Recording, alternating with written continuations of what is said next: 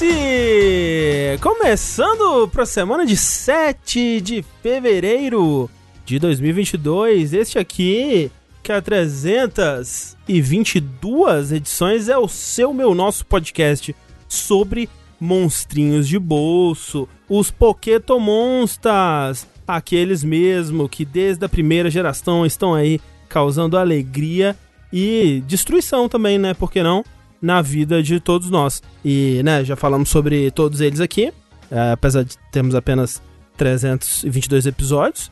Mas, hoje, nesse episódio especial, nós vamos olhar para o futuro. Vamos olhar para esse futuro é, misterioso e futurístico, por que não, que nos aguarda. E hoje estamos aqui com o Pokémestre Eduardo Sushi, Eu escolho você! que pro próximo grande lançamento de Pokémon vai trazer aí uma novidade, que os Pokémons eles vão ter golpes de Kung Fu Uau. e vão envelhecer toda vez que eles desmaiarem e voltar pra Pokébola. Olha, tá aí, né? Um desafio. É, é assim, o Nuzlocke é, o mais cru- é mais cruel que isso, né? É um pouco mais. Porque o Nuzlocke, quando dá frente, você joga fora. Joga, você é descarta. inútil, você não serve pra mim. Não, é porque ele morreu, Sushi. Pra você, porque ele não serve de mais nada. É verdade. Triste. Mas, além de mim, nós temos aqui Rafael Kina. Olá! Que também quer trazer uma evolução pra Pokémon. Hum, Olha só. E essa evolução, no caso, vai ser o quê? Trazer Satã. Exato. Uma coisa que falta pra Pokémon é. E se tiver uns Pokémon um pouquinho mais pesadinho no Satã, assim? mas puxado pra Beelzebub, assim, um Pokémon é, por mochila de criança, por um, É. Mas- mas um assim, ó. Tem vários Pokémon bem Beelzebubo. Todos, Tem, os, po- tem. todos os Pokémon fantasma é tipo, ai, era uma criança que teria 14 anos. Teria, se não tivesse morrido aos 13. E que morreu no arame farpado e por isso virou esse cotonete com arame farpado. Entendeu? Mas tem algum Pokémon bode? Porque aí há um, há um potencial. É. Tem. Um Pokémon bode que solta fogo, assim. Há potencial. Deve ter um Pokémon bode, sabe? Se tem Pokémon de todos os, os, os animais aí, tem Pokémon bode, com certeza. Tem um bodinho de grama. É verdade, tem um bode de grama do. É do Sword and Shield, que você anda em cima dele, né? Bu, bu, bu, bu, Ah, é verdade. Tem esse bicho aí mesmo. Ele é tipo Dark? Se for bode, tem que ser tipo Dark. Não é. Não, ele é de grama, ele é de grama. Tô falando, gente. Mas, mas tem vários Pokémon fantasma que mata criança e é bem, bem satânico. Mas quem também é bem satânico é ele. Tengumaru.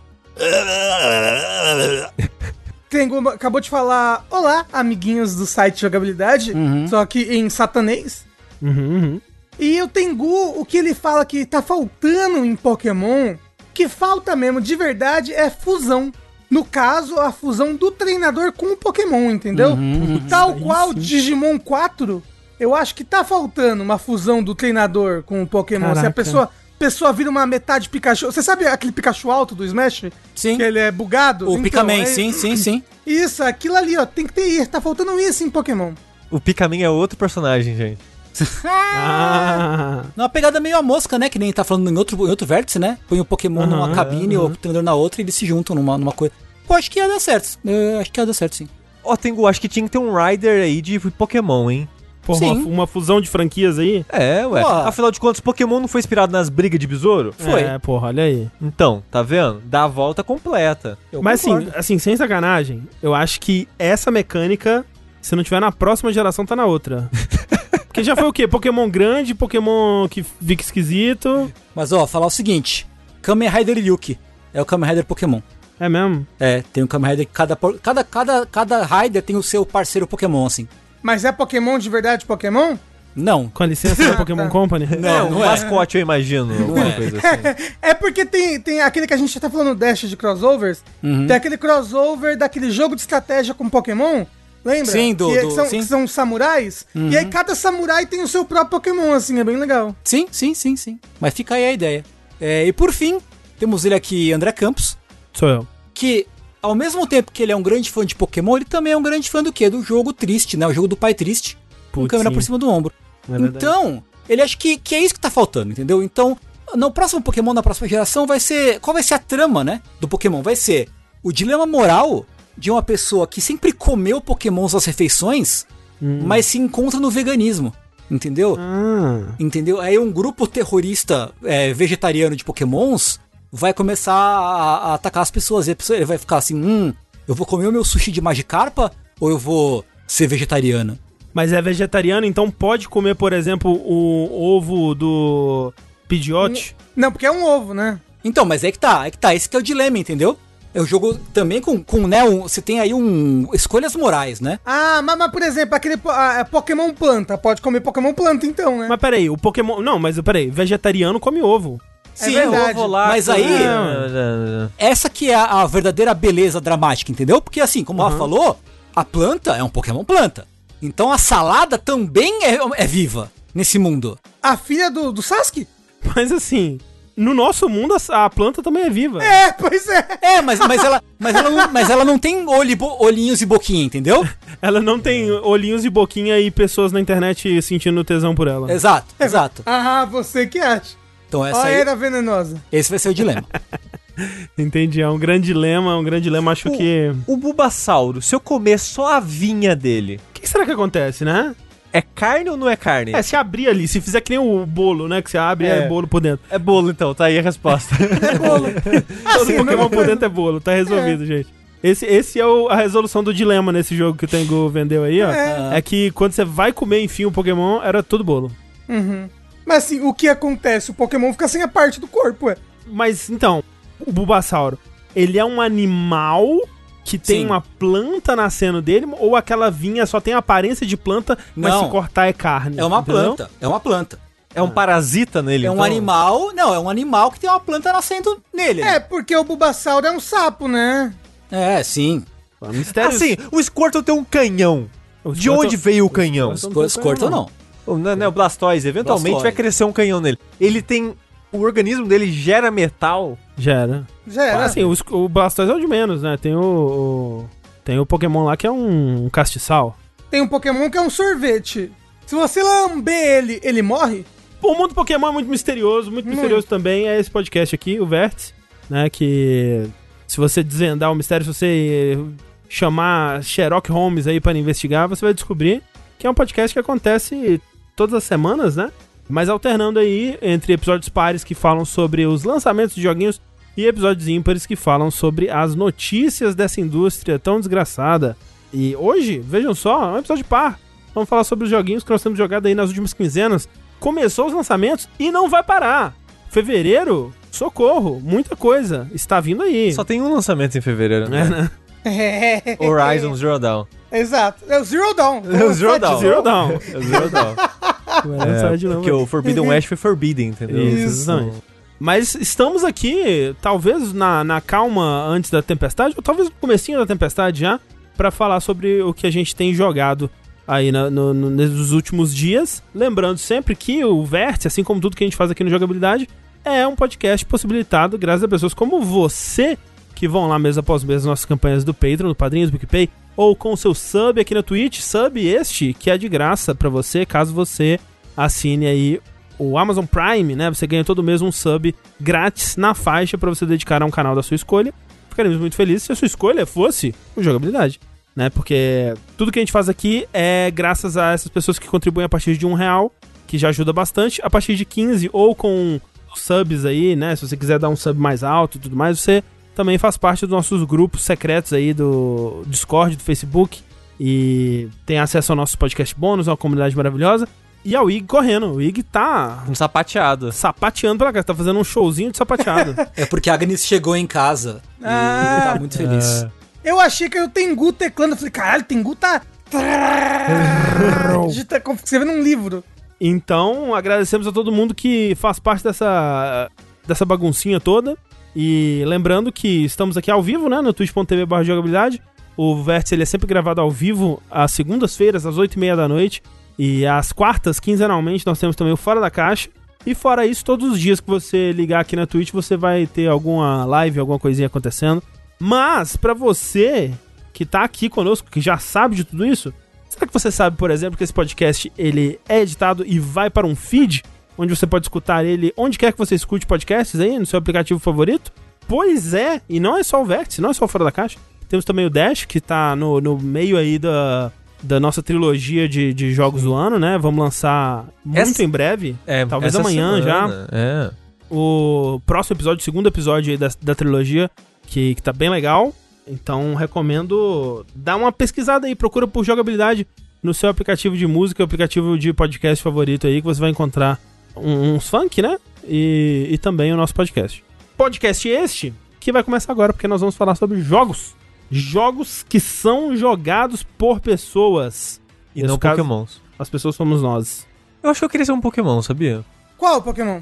Porque é aquela coisa, né? É, a gente, enquanto observador que não faz parte da comunidade fã de Pokémon, e assim, seres humanos, né, que viveu a história da humanidade, aquela coisa toda, e o, o trato que o ser humano tem com a natureza, a gente vê Pokémon e a gente pensa, olha, esse Pokémon está sendo escravizado para lutar numa rinha maldosa, né? Ah, olha só, que coisa cruel e tudo mais. Mas se a gente for levar a história de Pokémon a sério, o Pokémon ele quer ser capturado. Ele fica É, feliz quando ele é sim. capturado. É sim. Ele, a, a habilidade de, de se encolher e caber dentro da Pokébola não vem da Pokébola, vem do Pokémon.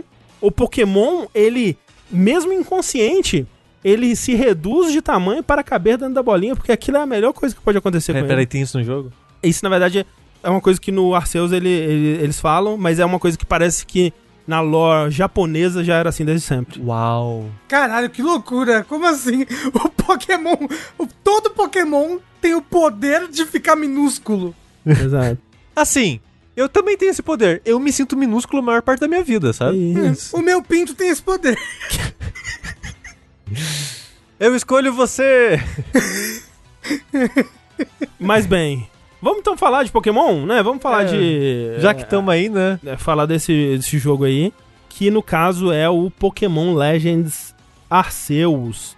Que é, eu vi discussões aí sobre a pronúncia, né? Porque a Nintendo das Américas, ela quer que a gente diga Arceus. E eu acho que quando foi anunciado pela primeira vez, eu até tentei seguir a pronúncia deles no trailer, falei Arceus. Mas voltando de novo para as origens japonesas, você for ver o katakana, é Arceus. É exatamente Arceus, não é nem Arceus. Não é nem Arceus. É Arce, Arceus que fala, tá bom? Uhum, uhum. Fica aqui a, a informação. Aqui nesse podcast informação. Então, vamos lá falar sobre esse jogo que tem tomado a internet como um todo aí nas discussões, né? Ele tem se feito presente, Você diria que o jogo capturou a internet, André? capturou a imaginação da internet, né? Entendi. Ah, É- mas ca- capturou pro bem ou pro, e pro mal, né? Eu acho que mais pro bem. Você tem visto.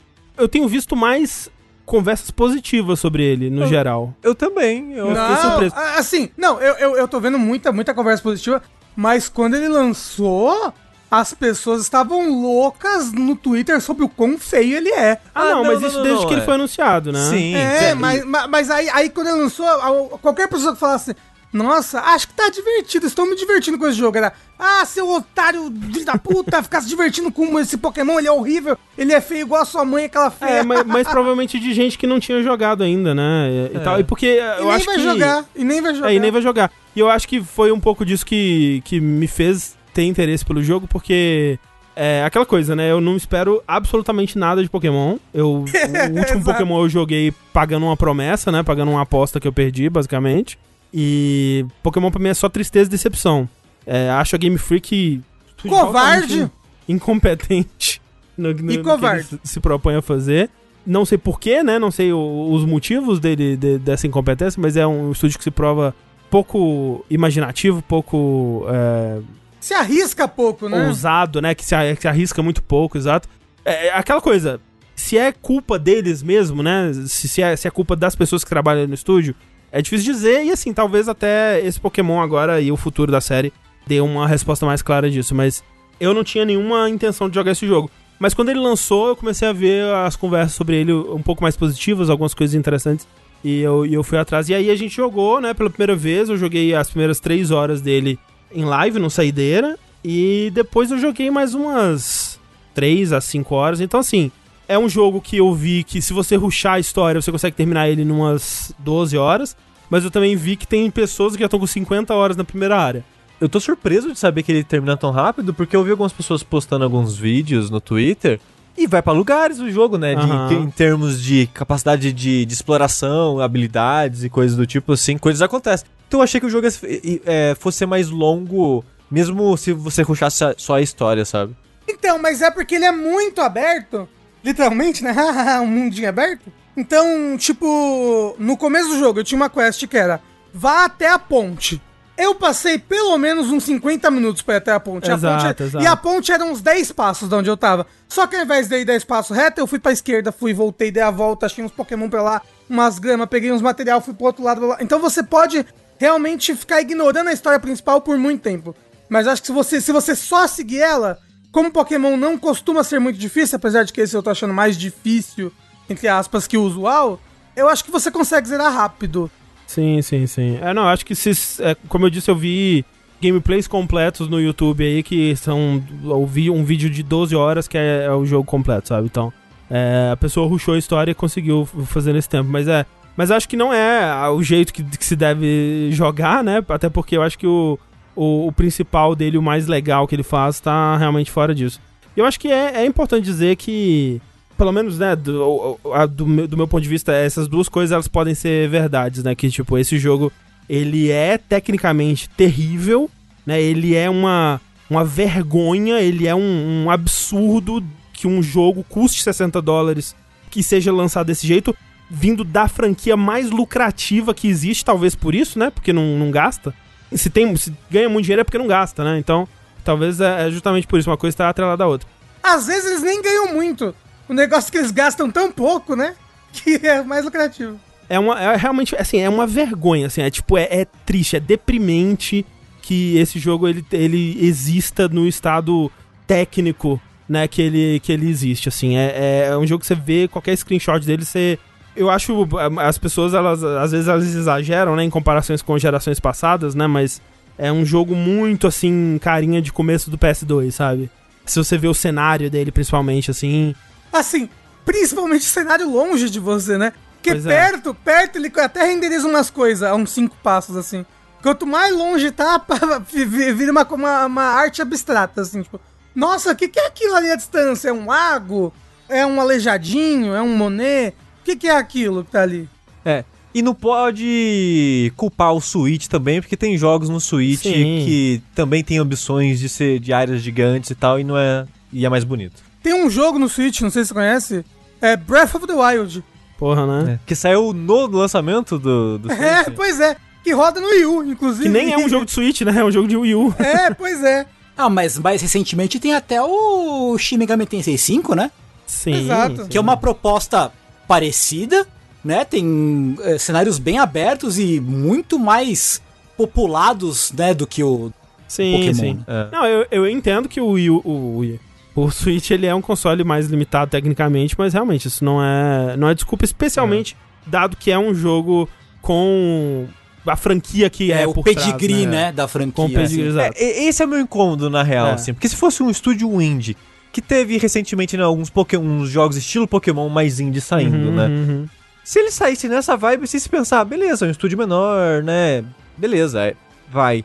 Mas a parada é que é a Pokémon Company. É isso que me incomoda, Sim, sabe? É o sim. descaso. É, é, é, o- é, o, é o mínimo do esforço, né? É. E até, até nesse sentido, assim, o que eu tava dizendo é, essas duas coisas podem ser verdade, né? Que é um, um absurdo que o jogo exista nesse aspecto técnico, ao mesmo tempo, é um jogo que eu tô achando muito legal, assim. É, Cara, é, eu, eu acho que o fã de Pokémon tá comendo bem, assim. sim. Sabe? Apesar de tudo, é um jogo que, porra, eu que nem o André, assim, eu, quer dizer, mas eu gostava de Pokémon, eu gosto de Pokémon no plano das ideias. Eu gostei, eu No joguei plano muito. das ideias, sim, com certeza. Eu joguei muito Pokémon no passado, mas eu não a fórmula me perdeu com o tempo, né? Sim. E esse aí falou, caralho, pô, eu tô, eu tô ativamente me divertindo muito e querendo continuar a jogar Pokémon, que é uma coisa que não aconteceu faz há muito tempo comigo. Sim, sim. Mas justamente porque eles, ao fazerem esse jogo ser um spin-off, eles tiveram um mínimo de coragem na cara e fizeram a fórmula do jogo ser diferente, né? Ou tiveram, é que é difícil dizer, né? Tiveram um mínimo de coragem, ou talvez puderam, né, desviar, tal. A gente não sabe de onde que vem a demanda direta de todo Pokémon tem que ser essa formulinha e não pode... T- Talvez é um Desviar. comitê, igual Talvez, é. filme Talvez- hoje em dia, né? Talvez não é culpa do, do da Game Freak ser assim, né? Mas fato é que realmente eles conseguiram é, trazer é, novidades pra fórmula e, e novidades que mudam coisas que desde quando eu fiz, né, o já famoso aí é, podcast onde eu falei sobre o Sun Moon, né, que até tem ouvinte hoje que ouve a gente ativamente tá aqui na Twitch porque viu um clipe desse de, de eu falando mal do, do Sun Moon que foi postado numa comunidade de Pokémon. E o pessoal me encheu o saco durante meses ali. Mas coisas que, que me incomodam, sabe? Porque, tipo, o Pokémon é, da série principal, né? Desde o Red até o Sword and Shield, ele tira muito pouca vantagem da- das evoluções da tecnologia, né? Em volta dele. É claro que ele tira vantagem, né? Tipo, ah, agora pode trocar Pokémon online, pode fazer batalha online, pode jogar online né? Ah, agora o cenário é 3D, poligonal, sei lá das quantas, né? Mas ele tira muito pouca vontade, vantagem do que essa nova tecnologia possibilita em termos de jogo mesmo, né? Em termos de, de como que você vai criar e evoluir esse, esse sistema que você criou lá atrás no Game Boy, né? Então ele tem muita coisa que até no Sword and Shield funciona exatamente da mesma forma que funciona no, no funcionava no Game Boy, sem motivo, sabe? Por que que no Sword and Shield você ainda tem que parar a batalha pra falar, olha, o Pokémon tal usou esse ataque, deu isso de dano, é super efetivo.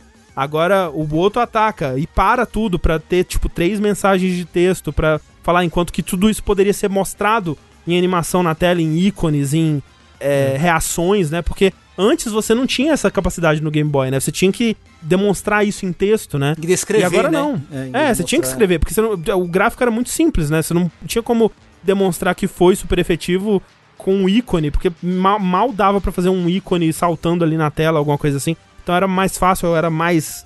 Né, era melhor, a melhor forma era você escrever. E isso se manter até hoje no sistema de combate, pra mim, é uma coisa absurda, sabe? Tipo, a, a estrutura dele ser é, essa coisa super guiadinha, né? De você seguir pela rotinha. E aí tem os, os, os treinadores no caminho, e aí chega no ginásio, desafia. Tipo, o fato que isso não muda, tipo, caralho, não faz sentido. É, me dá a impressão de que.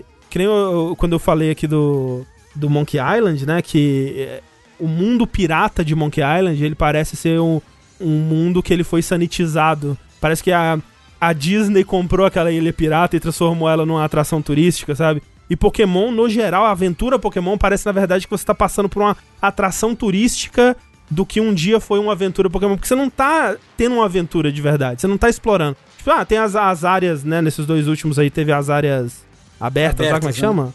Open Zones, a Free Zone, sei lá. Mas na progressão normal, né? É muito segue essa estradinha. Nessa estradinha vai ter o cara. Ó lá, criança, vamos ter uma batalha. E, e segue, né, o, o seu rumo. E vai ter uma história que ela vai ter muitas vezes o mesmo, o mesmo direcionamento, muitas vezes o mesmo plot twist. E acabe próximo, né? Então, muito disso eu sinto que são coisas que esse, esse Pokémon Legends Arceus ele consegue é, mudar e consegue trazer um ar bem fresco. Então, pra quem não viu, né, ele é um jogo, é, uma aventura Pokémon, só que dessa vez num mundo aberto, né? Assim, não é um, um mundo super aberto, porque ele ainda é dividido em áreas, né? E essas áreas você precisa voltar pra um hub, né, central pra viajar entre elas, né? Você É. não pode ir livremente, você não pode acessar o mundo completo do jogo livremente, mas essas áreas são bem grandinhas, Le- Lembra um pouco até, tipo, Monster Hunter, assim? né? Você volta pra vila e da vila você vai pra área. Volta pra vila, da vila você vai pra área, assim. E você você vai pro portão, assim, da, da, da cidade pra você ir pra área. Me lembrou Exato, um pouco nesse exato. sentido. Você tem o rank, né, também. Sim, né, é. Você, você vai upando no rank de, de Pokémon lá, de Pokémon Mestre, de Pokémon... Pesquisador, né? Pesquisador, isso, obrigado. De pesquisador Pokémon. Que você está desenvolvendo a primeira Pokédex, Rafa. Exato. É você. que tá, é que tá. É a primeira Pokédex dessa região, né? Assim.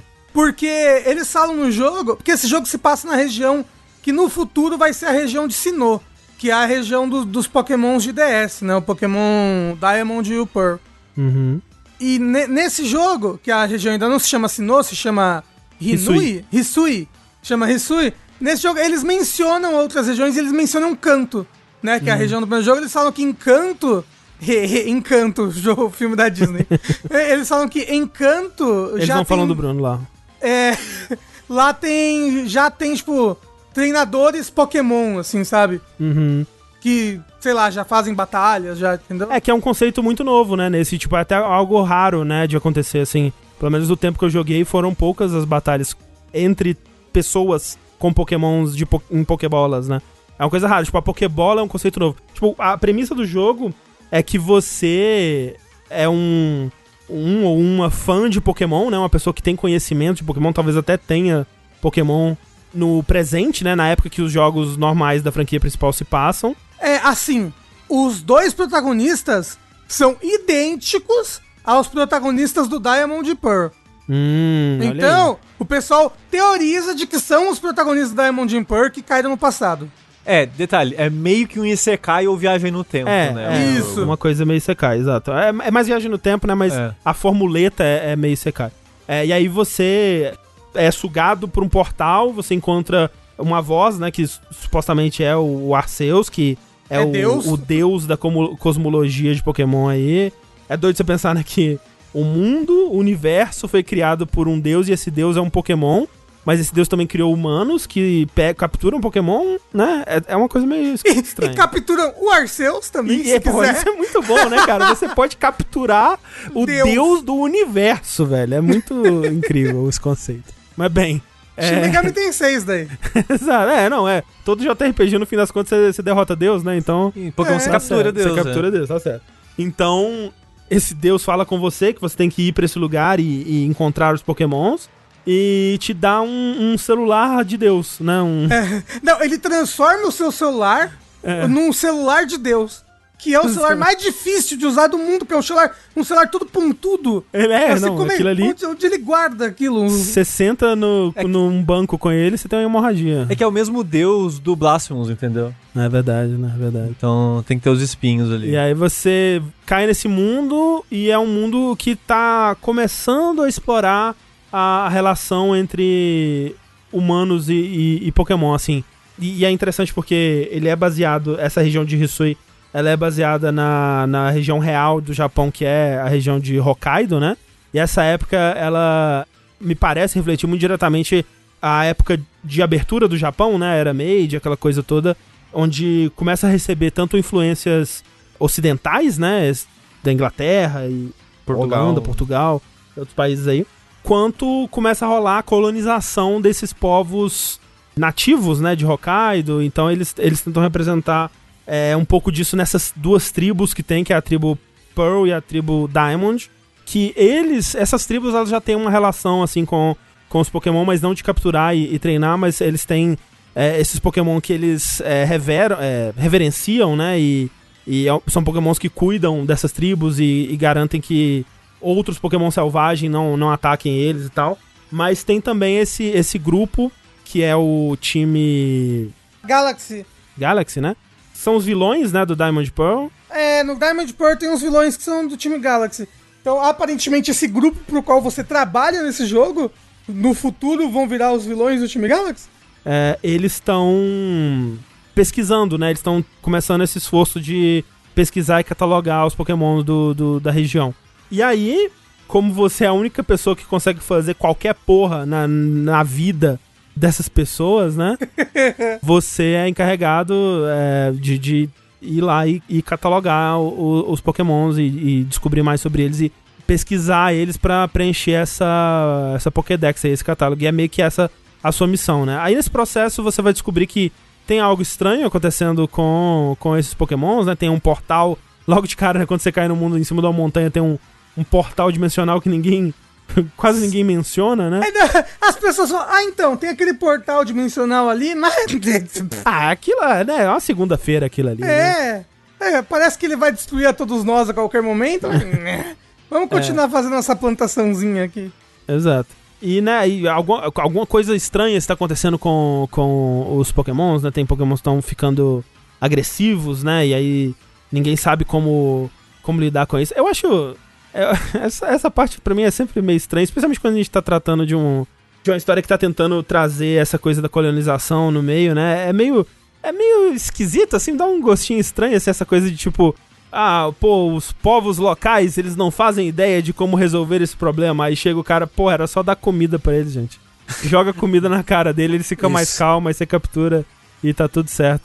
Enfim, a- o loop principal, então, quando você termina a, a primeira hora de tutorial, é que você vai andar por esse, por esse mundo e cumprir missões, essas missões de, de, de pesquisa, né? E que, como o Rafa falou, o Sushi também falou que, tipo, é, essa. essa esse, o loop dele é um pouco mais interessante por conta disso, né? Porque nos Pokémon tradicionais, pelo menos da série principal, né?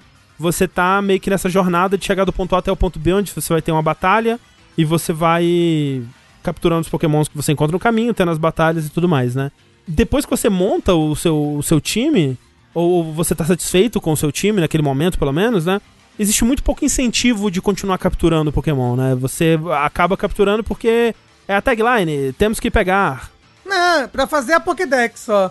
E mesmo, e, e mesmo assim, você faz a Pokédex pra receber uma recompensazinha boba, normalmente, sabe? É, tipo, é mais uma satisfação pessoal do que qualquer coisa, né? É, mais um achievement pessoal que você... Sim, a- a- assim como muita coisa em Pokémon é, tradicional, eu sinto que é, é muito isso, sabe? Tipo, as pessoas elas acabam tendo que encontrar os próprios desafios. Ah, que quando o Sushi jogou o Sword and Shield, ah, eu quero fazer o. Como é que era os, O as- time só de Eve. Não, mas é que você- tava, você entrou de cabeça naqueles stats lá, nos é, EM. Ah, como é tá. é? Não, foi o Rafa que entrou, não Foi? foi eu, não. É, eu gosto. De, de encontrar o Pokémon com o stat É, perfeito. IV e EV, um algo assim, Exato, né? Tem tipo isso, tem gente que joga e ai, tira o, o compartilhar XP pra ser um pouco mais difícil, tem gente que joga no, nos lock, tem gente que, tipo, ah, é meio que acaba que você tem que criar alguma coisa para pro jogo ser mais interessante, né? Quando eu joguei, eu tirei muita diversão de tentar montar meu time só de Pokémon cachorro, sabe? E aí quando eu montei, enfim, ficou meio desinteressante. Mas de um assim, eu gostava muito das regras que você inclui claro. pro seu time de cachorro. Que é baleia. Baleia é cachorro. sim, Esse, da- esse- esse daqui, esse Pokémon que claramente um gato, é um cachorro? Aí o chat voltava. É, é um cachorro. Aí tá bom, então pode usar. É, que tinha que ver o- se o espírito do, Pokémon era um é espírito de verdade, cachorro. é né? verdade. Desculpa, esqueci dessa parte. Mas nesse, ele tem muita coisa. E até tem coisa. É, né? Bastante coisa mesmo. Porque você tá o tempo todo engajado em algum mini objetivo. Me lembrou até um pouco o Nobody Saves the World que a gente falou no, no vértice de jogos passado. Que sempre tem uma barrinha que você tá tentando encher, né? Tipo, todo Pokémon que você captura, não basta só você capturar. Você tem que completar os pontos de pesquisa dele. E como que você completa os pontos de pesquisa? Ah, às vezes capturando múltiplos desse Pokémon. Ah, às vezes vendo ele executar um golpe. Ah, às vezes capturando de um jeito específico. Às vezes lutando contra ele. Às vezes dando comida, dando evoluindo comida, ele. exato. É. E além disso, você tem quests que NPCs te dão. Então, tipo, ah, o NPC ele quer que você capture um Pokémon desse tipo pra ele. Que Só tem que, que ter um. gordo. É, um tamanho X, ou encontra esse Pokémon e traz pra mim, captura X desse, é, desse tipo, ou então pega, né, frutinhas. E, tipo, são, são missões simples, né? Mas que, como são muitas, você está sempre, tipo, ah, passei por uma árvore que tem a frutinha que o cara tava pegando. Então você está sempre sendo engajado por um objetivo aqui ali no seu caminho. Por isso que é, é difícil você fazer a missão de história, né? Você tá indo pra missão de história e tem 50 objetivos pra você fazer no caminho. E você acaba fazendo, fazendo todos eles, assim. Então, essa parte eu achei muito legal. E, e é, eu, eu, eu, eu achei que quando ele abre essa. Quando ele te mostra como você vai completar a Pokédex, né? Eu achei que ia ser chato, porque. Putz, eu tenho que capturar um monte de, de, de Pokémon desse tipo, né? Mas a captura e a luta e o, o- a exploração do mundo é tão Rápido. agilizada, né? É tudo tão né? rápido. É. Isso. Então, tipo, tem alguns pokémons que são é, é, mais chatinhos do jeito que você- você vai capturar, porque tem uns que, ah, eles fogem se você chegar perto, tem outros que você tem que dar comida, tem outros que tem regras específicas de como que você vai conseguir chegar perto dele. Mas no geral, tipo, você tá no matinho ali, você joga a Pokébola, tem backstab de Pokébola. Se você jogar Isso. a, Pokébola pelas costas, captura mais. É, e, aí, e, aí, aí- e aí você pode fazer estratégia, né? Você joga uma comidinha atrás do Pokémon pra ele virar de costas. Olha, uma comidinha! E aí você taca ele madeirada nas costas dele. Pá! o bichinho ser capturado. Tem, até um, tem até uma Pokébola que ela é mais pesada, Aham. né? Só que ela dá bem mais dano quando você joga nas costas do Pokémon. Aham. E tem bem mais chance de capturar. Então, é, é isso que eu, tô, que eu, que eu falo no, no sentido de, tipo, olha, olha eles estão usando o fato de que você tem um mundo 3D, que você pode se movimentar livremente por ele, né? Tipo, ah, você pode se esconder na graminha. A, a sua posição em relação ao Pokémon, ela importa.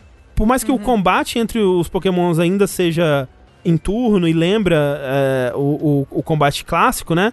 Quando você tá fora dele, você pode tomar um, um tiro de canhão a laser de um Pokémon que, que tá ah, né, ali na sua esquina e você não percebeu. É, os Pokémon, cara, os, os Pokémon eles querem te matar mesmo. Depois não estão nem aí, cara. Sim, errado eles não estão, né? É, E, e é por isso que nesse jogo você tem até rolamento, ó. Será que esse Sim. jogo é um Souls, meu Deus do céu? essa. É um cambalhotando? É, Mas a- até, mesmo, até mesmo dentro da batalha, tem momentos que, que você joga a Pokébola num Pokémon pra batalhar contra ele, e tem outro próximo e ele começa a te bater também. sim. né? É, e, a- e- e nesse jogo tem a velocidade dos ataques, né? Então, se, se, se você usa um ataque que você pode usar quando você dá Master num ataque, que eu não sei quando você evolui o suficiente, quando você usa o ataque suficiente, eu não sei. Você pode usar o ataque ele normal, ele é a versão forte ou ele é a versão rápida.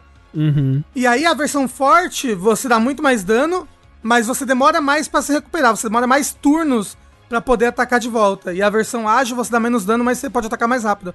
E tem ataques que por si só já são rápidos o suficiente Sim. pra você às vezes dar dois ataques seguidos, ou um ataque e uma outra ação, né? Você, você tem tipo uma barrinha na direita que você pode expandir pra você ver quais vão, quais vão ser as ordens dos turnos que vão estar acontecendo ali. É porque e- ele parece ser um combate mais ativo, mas ele é em turno, né? Ele, ele, Isso, isso. ele segue aquela, aquela ordenzinha ali que o Rafa falou e tal. Tem, tem a, a listinha, né, dos turnos pra você, pra você se guiar e decidir, né, como que você vai atacar e qual tipo de ataque você vai usar, esse tipo de coisa. Isso, isso, ma- mas ainda é diferente do tradicional, sabe? Que é sim, só. sim. que é vai um, vai outro, vai um, vai outro, vai um, vai outro. Nesse você tem as escolhas, né, de, da velocidade do Pokémon, pra você ver, tipo, ai, ó, com isso daqui eu consigo atacar duas vezes. Ou então eu posso atacar e usar uma ação se eu usar um ataque mais rápido aqui, entendeu? E, e, e eu senti que, que, eu não sei se foi porque eu escolhi o Howlet como iniciante, ele, pelo visto, ele é o iniciante fraco dessa geração, Mas é o melhor. não, é o mais bonito, de fato. Mas eu, eu tô achando algumas batalhas até. Até complicadas. Até, tipo, tem uma batalha que quatro dos meus pokémons morreram, assim. E eu, caramba! Dito isso, eu tava tentando capturar o Pokémon também. Mas, tipo, meu Deus, eu vou morrer. E agora? Ah, vou morrer no Pokémon. Será que eu vou ter que rasgar minha carteirinha gamer se eu morrer no Pokémon? Mas é não, mas é bem, é bem isso que, tipo, eu, joguei o Sword and Shield e a primeira batalha que me deu um suorzinho, assim, que me deu um. me fez ter um pouquinho de esforço, foi literalmente a última. Aliás, não sei se foi a. Foi a última, porque depois que você enfrenta o último chefe, você tem a, a batalha no estádio, né? Foi a batalha no estádio. Foi- Foi a, a última coisa que, você- que eu fiz no, no jogo inteiro. É mais difícil do que enfrentar o deus Pokémon lendário lá. Foi essa, essa luta que foi a única coisa que me tipo, nossa, realmente eu tenho que né, pensar o que, que eu faço, né? Não, não basta só ficar spamando um ataque é, até o, o inimigo morrer. E nesse, realmente, não, não acho que tá um jogo difícil, super desafiador nem nada. Mas teve, na- na- nas primeiras três horas ali, teve um, um combate mais pro final, assim, que tipo, olha, ele me ameaçou, aqui, ele é, apresentou uma certa ameaça ao meu grupo, sabe? O que é algo que é muito raro de acontecer nos outros jogos. E uma coisa que eu gostei muito desse Pokémon foi o quanto você tá dentro daquele mundo mesmo, no sentido de que você você vê uma árvore, você joga um Pokémon pra ele interagir com a árvore e derrubar as coisas da árvore, ou pra ele destruir um mineral. Você pode se jogar na água, nadar um pouquinho, aí tipo, hum, será que eu consigo alcançar aquele lugar? Aí você, você nada só um pouco quando você, joga, quando você se joga na água. Então tem lugares que você consegue alcançar, alguns outros você morre afogado. E assim, tipo, a grama, ah, tem essa grama que eu posso ficar escondido na grama pra atacar esse Pokémon. E outro, né? É gameplay de jogar Pokébola. Eu acho que é uma coisa que a Nintendo se tocou no Pokémon GO, né? Que tipo, olha, Uhum. jogar Pokébola no Pokémon é uma coisa legal. Vários Pokémons você não, você não precisa lutar contra ele pra capturar. Você pode ser stealth, ou você pode só jogar Pokébola nele, dependendo das chances ali. Né? Então é, é, é- é legal esse, esse gameplay de você interagir com as coisas jogando as Pokébolas. É que você mira, né? Você, você É, realmente isso. tem esse controle, tipo, como, como se fosse, sei lá, uma granada num jogo de tiro. assim. Isso. que ela tem um arco, né? É, até mesmo quando eu falei, tipo, é, vou jogar essa frutinha aqui pro Pokémon ir lá cheirar ela. É quando ele estiver de costas, eu taco a Pokébola nele. Sim, sim. Essa Pokébola que é pesada, que eu tenho que chegar mais próximo pra atacar nele. É um gameplay que é, que é gostosinho. No geral, eu tô achando esse jogo muito gostosinho de jogar, sabe? É, então ele é, ele é um jogo que. Fora o, o tempo que eu joguei em live, né? As outras horas que eu joguei. Eu joguei escutando podcast, assim. É um ótimo jogo pra isso. Você vai andando lá. Ele é meio, ele é meio que você não precisa pensar muito, né? Enquanto você tá explorando. Então ele é, é gostosinho de você ir completando as- os objetivinhos e tal, e entregando. E aí quando você completa um, um conjunto, né, de, de, de Pokémon que você concluiu a pesquisa, você volta lá no, no, no acampamento e aí você preenche e você ganha um monte de, de, de pontos, né? E aquela coisa é bem satisfatória você ver a listinha sendo completada, você consegue ver, né, na sua, na sua agendinha lá na sua Dex, Pokémon que você já, já encontrou, que você capturou, que você completou. né? E tá tudo muito bem disposto, né? Pra você ver o que, que tá faltando fazer naquela área, com base no que você já explorou, pelo menos, né? E uma coisa legal que tem também, você já fez alguma, alguma boss fight, André? Fiz uma. Ele vira, ele vira uma, uma batalha diferente, né? Porque você tem que batalhar, você tem que batalhar Sim. você mesmo contra o Pokémon por um tempo. Então, tipo, o, Poké- o Pokémon ficar te atacando, você tem que ficar desviando dele e jogando uns sachês. De né? Um- né? Isso, uns negócios nele assim pra, pra, tipo, ele dar uma abertura pra você conseguir jogar o seu Pokémon pra ele entrar na batalha e atacar. É, ataca um pouquinho, aí volta pra esse ciclo até derrotar, aí, né? É, aí você volta, fica desviando dos ataques dele, rolando. Achei bem. Bem divertido, bem, bem aventura, sabe? É isso, é isso- é que eu quero. É essa aventura que eu quero no mundo Pokémon, sabe? É, então, é, eu, eu fico feliz de ser algo diferente, assim, sabe? é Isso, realmente exato. algo. É realmente algo diferente. Que, tipo, a gente sempre fala, tipo, cara, é uma franquia com tanta possibilidade, né? E, e tanta, tanta coisa que a gente sabe que acontece é, nesse mundo e que nunca é representado, né? Tipo, essa sensação de aventura, eu acho muito difícil de sentir ela nos jogos principais. Não Uhum. sinto, tipo, não consigo, sabe? E aquela coisa, pra mim, o, o, o que me move, né, no- no- nos jogos tradicionais, é meio que ir conhecendo e, descobrindo os pokémons e tal, e, e- e capturando e tal. Mas também não tem muito incentivo do jogo pra isso, né? E, e acaba que, como o sistema ele é tão truncado, tão lento, né? Eu acabo perdendo interesse muito rápido. E aqui ele, ele consegue focar muito bem na- nas coisas que pra mim são, são interessantes de, de Pokémon, sabe? Tipo, não é um mundo cheio de segredos, pelo menos, né, o que eu vi dele por enquanto, né? Não é, não é um Breath of the Wild que a cada esquina você vai ter uma coisinha, um puzzlezinho, na- nada disso, sabe? É um mundo quem já viu o jogo, sabe? É um- uma planície vazia, feia pra caralho, com uns Pokémon a 12 FPS andando no fundo, assim, é isso. Mas já é muito mais do que o, o que eles já eles faziam antes, nesse, nesse sentido de você sentir que você tá explorando um lugar desconhecido, né? Tipo, você tá andando lá naquela primeira área e vê a, a pônita gigante, sei lá, a rapidez, sei lá, que porra é aquela, de olho vermelho correndo atrás de você e tipo, meu Deus do céu, fudeu. Sabe, é esse, esse essa sensação de perigo, né? De você deparar com um Pokémon muito mais forte, assim. Não tem nos outros, porque é, é como eu disse, é, é, é o parque da Disney, Disney, né? né? É. é. É a experiência guiada, assim. Isso. É, você já passou perto do Snorlax e ele tá com um, um Hyper Beam na sua direção? Sim. Não, e eu já. Assim, assim, brrr. tem uns vídeos maravilhosos, cara. O pessoal, tipo, compartilhando uma Chansey, assim, gigantesca, de olhos vermelhos. Ela sai correndo, ela carrega o ataque e sai correndo na direção, assim, do, do jogador. É muito assustador, velho. É. Eu quero dizer assim, eu tô gostando do jogo, eu acho ele bem divertido, mas eu acho que tem muito a ver também com a expectativa, sabe? Eu acho que se não Claro. fosse. Se esse jogo fosse um, um- um jogo qualquer lançado do nada, assim, eu não acho que as pessoas estariam falando dele de forma tão empolgada e positiva quanto estão agora por ser um- uma surpresa, né? Num novo ar aí dentro da franquia, franquia Pokémon. Eu não acho que ele é incrível em nada que ele faz, eu não acho que ele é nossa, que, que jogo, né, com mecânicas maravilhosas. O combate dele não é nada demais, o mundo dele não é nada demais. A história também, pelo menos por enquanto, é bem qualquer coisa.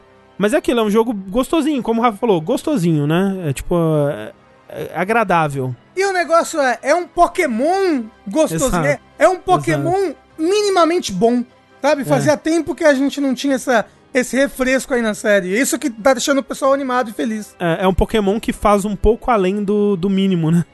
Ou não, um não vou dizer um pouco além, tá? Ele faz, ele que faz bastante além do mínimo. né? É, É, eu acho que ele faz bastante além do mínimo, assim. Eu acho que, né, a gente não sabe, que nem se falou, a gente não sabe que tipo de, de impedimento que a Game Freak tem ali pra não, não ir além, né, do que ela costuma ir.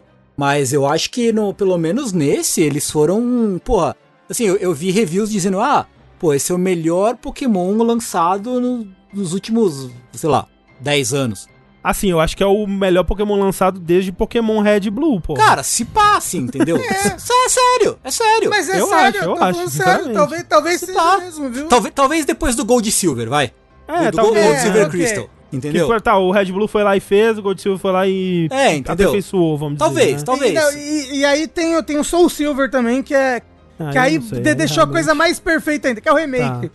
o remake Ah, do tá. Silver no DS, que é o Ele é muito Silver, bom. Ele, ele é perfeito. Ele é muito bom, ele é muito bom. E eu acho que, cara, era, era um. A gente viu, acho que pela primeira vez, a série evoluindo pra um, pra um outro. Tipo, evoluindo, de fato. Sabe? Com, com o perdão da piada, que foi sem querer, juro que foi sem querer. Mas, assim, mandando a série pra uma outra direção, pra, um, pra uma coisa experimental, que nem vocês falaram, né? Um negócio diferente, uma, pô, uma experiência que é orgânica, né? Você tá lá, andando com o boneco, dando as cambotas, aí você vê o bicho, vai lá, desce, né? Muito engraçado que na, na, na, na, na Rússia, Pokémon, quem se esconde na grama alta é você, né? Exato, exato. Que nesse, nesse em Hisui, quem tá escondido na gama são as crianças, né? Foda. Exato. Os caras, os Pokémonzinhos, na moral, andando assim, pai, a criança lá agachada na, na, na- no É matinho. porque é prequel, os bichos aprenderam com Exato, quem? exato. É. É, é uma história, é uma É. história de, de dominação, né? É, os bichos lembram daquele demônio que veio pela grama e capturou milhares de nós, então vamos usar a, tac- a Vamos tática usar dele. As táticas dos Não, a- agora a tática é só se esconder e tremer. Esperar pelo pior. Basicamente, basicamente. Então, e assim, o jogo tá. Os cenários são feios que nem bater na mãe? São. Mas eu acho que assim, porra, os personagens dos Pokémons eles estão bonitos o suficiente pra mim. Sabe? Especialmente os Pokémons. Você sabe o que, que eu fiquei feliz? Meu medo também era que o jogo fosse feio igual Bater na Mãe e ele rodasse a 10 FPS. Ah, eu tava é, com esse sim. medo. É, e sim. pelo menos ele é lisinho nesse sentido. Ele roda bem, é. Ele Até roda que bem. sim, é, é. Porra, o design dos protagonistas é muito legal. Aquela roupinha lá que eles usam é mó legal. Gosto, gosto. O- os designs dos bonecos da, da- das tribos lá são legais também. É, você sabe o que, que é legal, Tengu? Que pra quem gosta de Pokémon, você vê os antepassados de vários personagens do, do Diamond and Pearl, sabe? Tipo, aquele moço loiro, que acho que ele é a primeira batalha Pokémon. Ele aparentemente é o antepassado da Cynthia, que é a... a... Como é que fala? A Milf- Milf. a- não, que é a campeã da liga. A pá, Milf. Que é. É. a campeã da liga dessa geração. Que é a campeã de Pokémon. assim, É, a sim, que, sim. É a que todo mundo ama a personagem dela. Ela acho É. que é a, a campeã de liga mais, mais popular de todas. Ela, ela é um boneco importante dentro do- da lore de Pokémon, assim. A, aquela moça sem sobrancelha da sua organização, sabe? A Uhum. líder da sua organização. Aham. a- parece que ela é a antepassada da vilã do, do Diamond and Pearl, né? Que no, no Diamond and Pearl, o Team Galactic, eles querem capturar o Arceus pra reformar o universo, né? Hum. E aparentemente é, ela é a antepassada da vilã, porque elas são parecidas. Todo mundo é parecido. Sabe, né? Que passam-se mil anos, né? Exato, E é, as tudo pessoas, elas- todo mundo continua com o mesmo, mesmo né? As feições. né? O que isso demonstra é que Pokémon tem incesto pra caralho, né? E só isso que Exato. demonstra. Pois é. É, é pouca gente na vila. né? Isso. É pouca gente. Então, assim, pô. E aí tem, pô, sisteminha de side quest, sabe? Sim, falta umas coisas de experiência de usuário aqui e ali. Falta. Falta. Mas, pô, é, eu acho que é o melhor que. Sei lá. Pra mim, assim, foi além do que eu poderia esperar de um jogo desse, desse estilo vindo da Game Freak, assim, sinceramente. Mas é aquilo que o André falou. É a expectativa, A né? expectativa tava lá embaixo. Tipo, eu- nossa, eu tava. Eu não, não podia esperar. Eu não esperava absolutamente nada desse jogo. Absolutamente nada. A expectativa é a mãe da decepção. Mas também é o pai do empolgamento, né? Porque fazer uma camiseta com essa, com toda a construção É, inteira. aí você espera que a pessoa entenda. Exato. então é isso. Eu acho que é isso que precisa. Mas é, então é, é, a gente deve falar mais. Porque eu, eu tenho medo, eu tenho, eu tenho medo. Eu tenho medo da, dessa estrutura das missões é, ficar repetitiva em breve, né? Porque eu olho pro mapa lá e tem muita área pra, ainda pra explorar. Eu acho que fazer isso que eu tô fazendo no começo agora, em todas elas, talvez seja um pouco além do que eu tô afim de fazer, e talvez eu só foque na história mesmo. Quero ver como que essa, esse sistema vai se estender até o, o resto do jogo. Mas vamos, vamos ver, eu acho que a gente deve falar mais sobre ele no próximo Vértice No próximo de Jogos.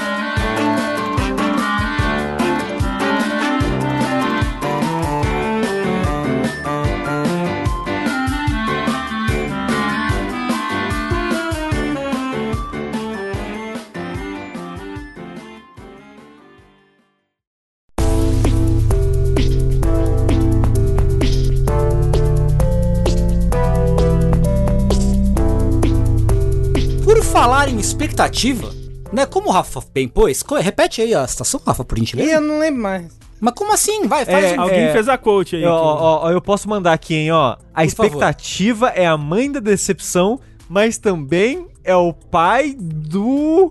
Aqui, ó, tá do, aqui, ó. do empolgamento. do É empolgamento. Hein? Seria Empolgamento. melhor se eu tivesse falado que é o pai da empolgação. Né? Pra rimar, pra rimar com fato é uma decepção. palavra que existe, né? É, sim. Preferência a palavra que existe seria. E aí, assim, porra, é, é muito gostoso você não tá esperando nada. Aliás, não espere nada. Hoje, hoje as pessoas me mandaram uma pergunta é, anônima lá no Retrospin que falou assim: porra, caralho, Tengu, o Eric Andre entrou no rolê de NFT. Parece que não entrou meio de verdade, parece que é piada só, mas não sei. Eu falei, gente, não espere nada de pessoa, de gente famosa. Não espere nada. Né? Então, assim, quando você não espera nada, você nunca é surpreendido negativamente. Eu queria dizer que empolgamento existe no dicionário e é o ato de empolgar. Então tá aí, ó. O Não, Rafa está vingado.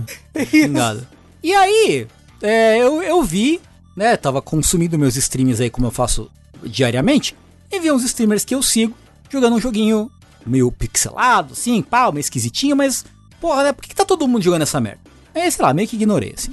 Aí um dia, tô lá no, no chatzinho, nosso chatzinho ali, porra, caralho, o Heitor e o Sushi, os dois. Não, pô, tô viciado, não sei o que, joguei não sei quantas horas, não, não aguento mais, pô, minha mulher vai me expulsar de casa, ou tem que fazer um financiamento ali no, no, no, no- no banco, assim, porque eu, eu perdi tudo tô morando de aluguel. Aí eu falei, pô, cara, que porra é essa? Aí eu fui olhar um certo jogo que custa, pô, 6 reais no Steam. Aí eu fui comprar. Aí a minha vida acabou. Esse jogo, no caso, se chama-se Vampire Survivors. Que é um nome muito ruim. É péssimo, é péssimo. Quando o Heitor, come... o Heitor foi a primeira pessoa que eu vi falando desse jogo, no caso. Quando eu vi ele falando desse jogo no Twitter, de nossa, é um jogo muito simplesinho, mais baratinho e divertido, tarará. Eu vi o nome Vampire Survivor e falei, o Heitor tá de sacanagem. Sabe o a que, que, que, que remete? Me parece que seria um jogo tipo Dead by Daylight, só que de temática de vampiro. É, Sim. talvez. Tem, Não, tem. não, não, não é aquele jogo lá que vão lançar que a gente ficou super empolgado e viu o trailer e falou: Eita, não parece legal não? Não sei de qual Deve, jogo. deve ter tanto jogo que aconteceu isso. Ah, aquele jogo é Feng. Como é Ah, que é? do, do, do o, o, o do Vampira Máscara, que é Ah, um... Ah, Redfall. Red, Redfall, Fame. É isso, é que, que, que é o Left 4 Dead de vampiro. É. Tipo, aquele jogo podia chamar Vampire Totalmente. Survivor. Totalmente podia chamar Vampire Survivor, é verdade. É. E aí joguei. E aí, de acordo com o meu perfil no serviço Steam, deixa eu abrir aqui um momento. No momento dessa gravação, eu estou com aproximadamente 16 horas de jogo. Uau. Entendeu? Ó, Tengu, eu tô por aí também, viu? Porque por puta que pariu. O que é então o tal do Vampire Survivors, que tem um S, eu achei que não tinha, mas tem um S. Survivors. Ele é o que você conseguiria, o produto do, de uma noite de amor entre Castlevania e um shoot'em up, né? Um jogo de nave, né? E o italiano. E um italiano, porque isso, isso é um detalhe muito importante. É Muito importante. importante. Porque o dev desse jogo é italiano, certo? Então os bonecos têm tudo nome italiano. Entendeu? os bonecos inicial é assim. O primeiro deles é o Antonio Belpaese. E aí tem aí Merda Belpaese, a Pasqualina Belpaese e o Genaro. Genaro Belpaese. Peraí, Bel PS que fez esse jogo? Eita, fudeu. Aparentemente, né? É. E caso tenha ficado claro, são sátiras dos Belmont. É. Aham. É um, é um Simon, uma, uma Cifa e um gladiador, sei lá onde se encaixa a porra do gladiador no Lord Castlevania. Aí tem um Alucard, que é o Arcaladona. E tem um Alucard com botão de chute, que é o Porta-Ladona. e aí tem um velho, que é o Poerratio. Entendeu? Que é de porrada. E aí tem um- uma mulher que chama Sou Suor Clerite. Entendeu? E tu tem que falar com o. Você tem que falar com a mão de E, coxinha e. e- e tem que. É, eu tô balançando a mão, não sei se tá dando pra ver na câmera. Né? E aí tem, o, tem um esqueletinho, que é o Mortátil. Entendeu? que a gente apelidou, obviamente, de Olavo de Carvalho, quando ele tava jogando na, na stream. É Ola- é o Olavinho, né? Então, porra, quantas oportunidades a gente tem de jogar um jogo com esse, esse flavor, esse sabor italiano? É verdade, É. é, verdade. Essa coisa cantina, assim. né? É, é o, a versão Castlevania do Homem-Aranha italiano. Exato, exato. É, é o Castlevania Spaghetti Western. Não. E Sushi, eu, eu, vou me, eu vou me adiantar um pouquinho aqui, só porque eu re- reparei numa coisa hoje, eu achei incrível, eu quero saber se o Sushi também reparou. Porque nesse jogo você tem o quê? Armas e itens que dão bônus é, passivos. Peraí, eu, eu, eu não, tinha, eu não tinha visto é, esse jogo até agora, né? Eu tô vendo ele pela primeira vez nesse momento. Aham. Que além de ter o comportamento das sub-weapons do Castlevania, o sprite é o mesmo, parece. né? É, é, é assim, ele tomou u- umas liberdades ali pra não tomar um processo, Tipo, a- mas, mas os inimigos são todos baseados em inimigos de Castlevania. Não, mas assim, a- o sprite da água benta ali é o sprite do Symphony of the Night, não tem, não tira nem põe. Talvez seja. Não, mas isso que eu ia falar. Você tem as armas e os itens que dão bônus passivo, certo? E aí, cada arma, se você combinar, se você tiver no seu inventário uma arma e um item específico, quando você evolui a arma pra um nível tal, ela se transforma. Então, tipo, a faca vira uma metralhadora de faca. O machado vira um machado que pega a É tela foice. inteira. Uma foi sai voando. Foice, né? Tem um item que é o alho, que parece uma bunda, ou um saco, um saco escrotal Parece um saco escrotal, assim. branco. É um alho. O alho, o poder dele é te fazer uma barreira, né? Que dá dano nos inimigos. Qual item você precisa pra evoluir o alho? É o coração, certo? Porém, o nome do coração é o quê? Pomodoro. Então você juntar o alho com o tomate É Itália! pra fazer entendeu? um molho de tomate é quando você evolui. Porra, é italiano demais, cara. Italiano é, porra. Tengu, e você combina o livro com o quê, Tengu? Com Pomodoro também. Com o Spellbinder. Aham. Ba- binder de, É o, fi, o fichário. de, de, mar- de marcar. Do quê? Não é. O sushi foi, ele é. na- pra, pro sushi isso fez bastante sentido. Mas aí tem, tipo, tem, tem louro, folha de louro, entendeu? Tem espinafre, entendeu? Porra, é uma, é uma aventura culinária, certo? Acima de tudo. Mas assim, qual é que é desse jogo? Você vai, escolhe um boneco e é, o personagem, o personagem ele vai atacar sozinho. Então, por exemplo, o, o Gennaro, Gennaro Belpaese, ele tem a arma dele que ele começa a, é a adaga, certo? Então a adaga, o comportamento dela é, ela vai atirar na direção que você tá, é, que você andou pela última vez. Você vai só andando, você vai estar lá, tem o seu WSD, ou com o mouse, você pode controlar segurando o botão direito do mouse e apontando pro lugar, ele vai andando automaticamente. E com o controle, que é a melhor maneira de jogar de Ah, eu, nem, eu nem espetei o controle, eu fui com o teclado só, pra ser sincero. É, e aí assim, ele vai, tá, tá, tá, faquinha.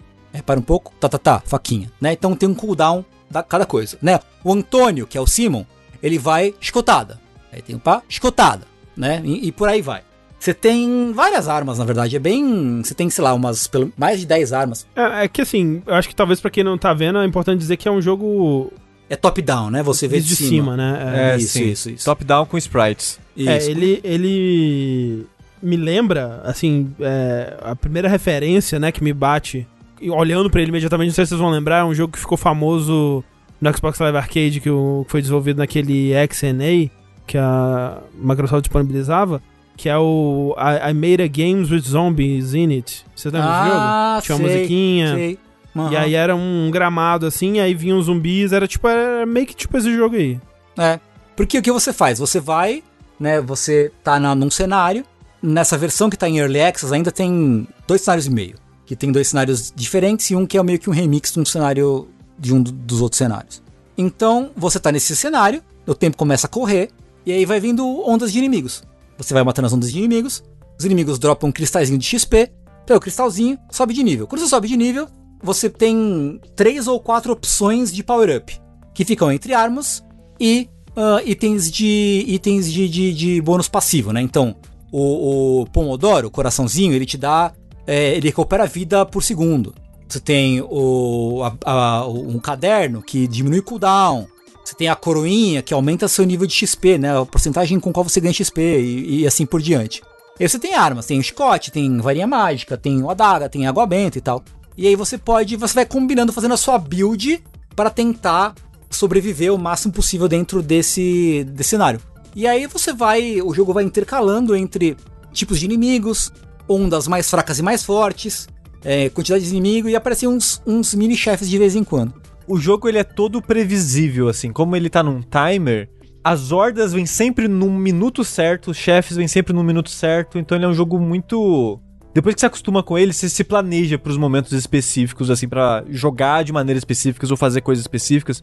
O que a gente vai falar ainda tem segredos nesse jogo que pra mim faz parte da diversão. E do motivo por que eu joguei tanto dele, assim. Sim, sim.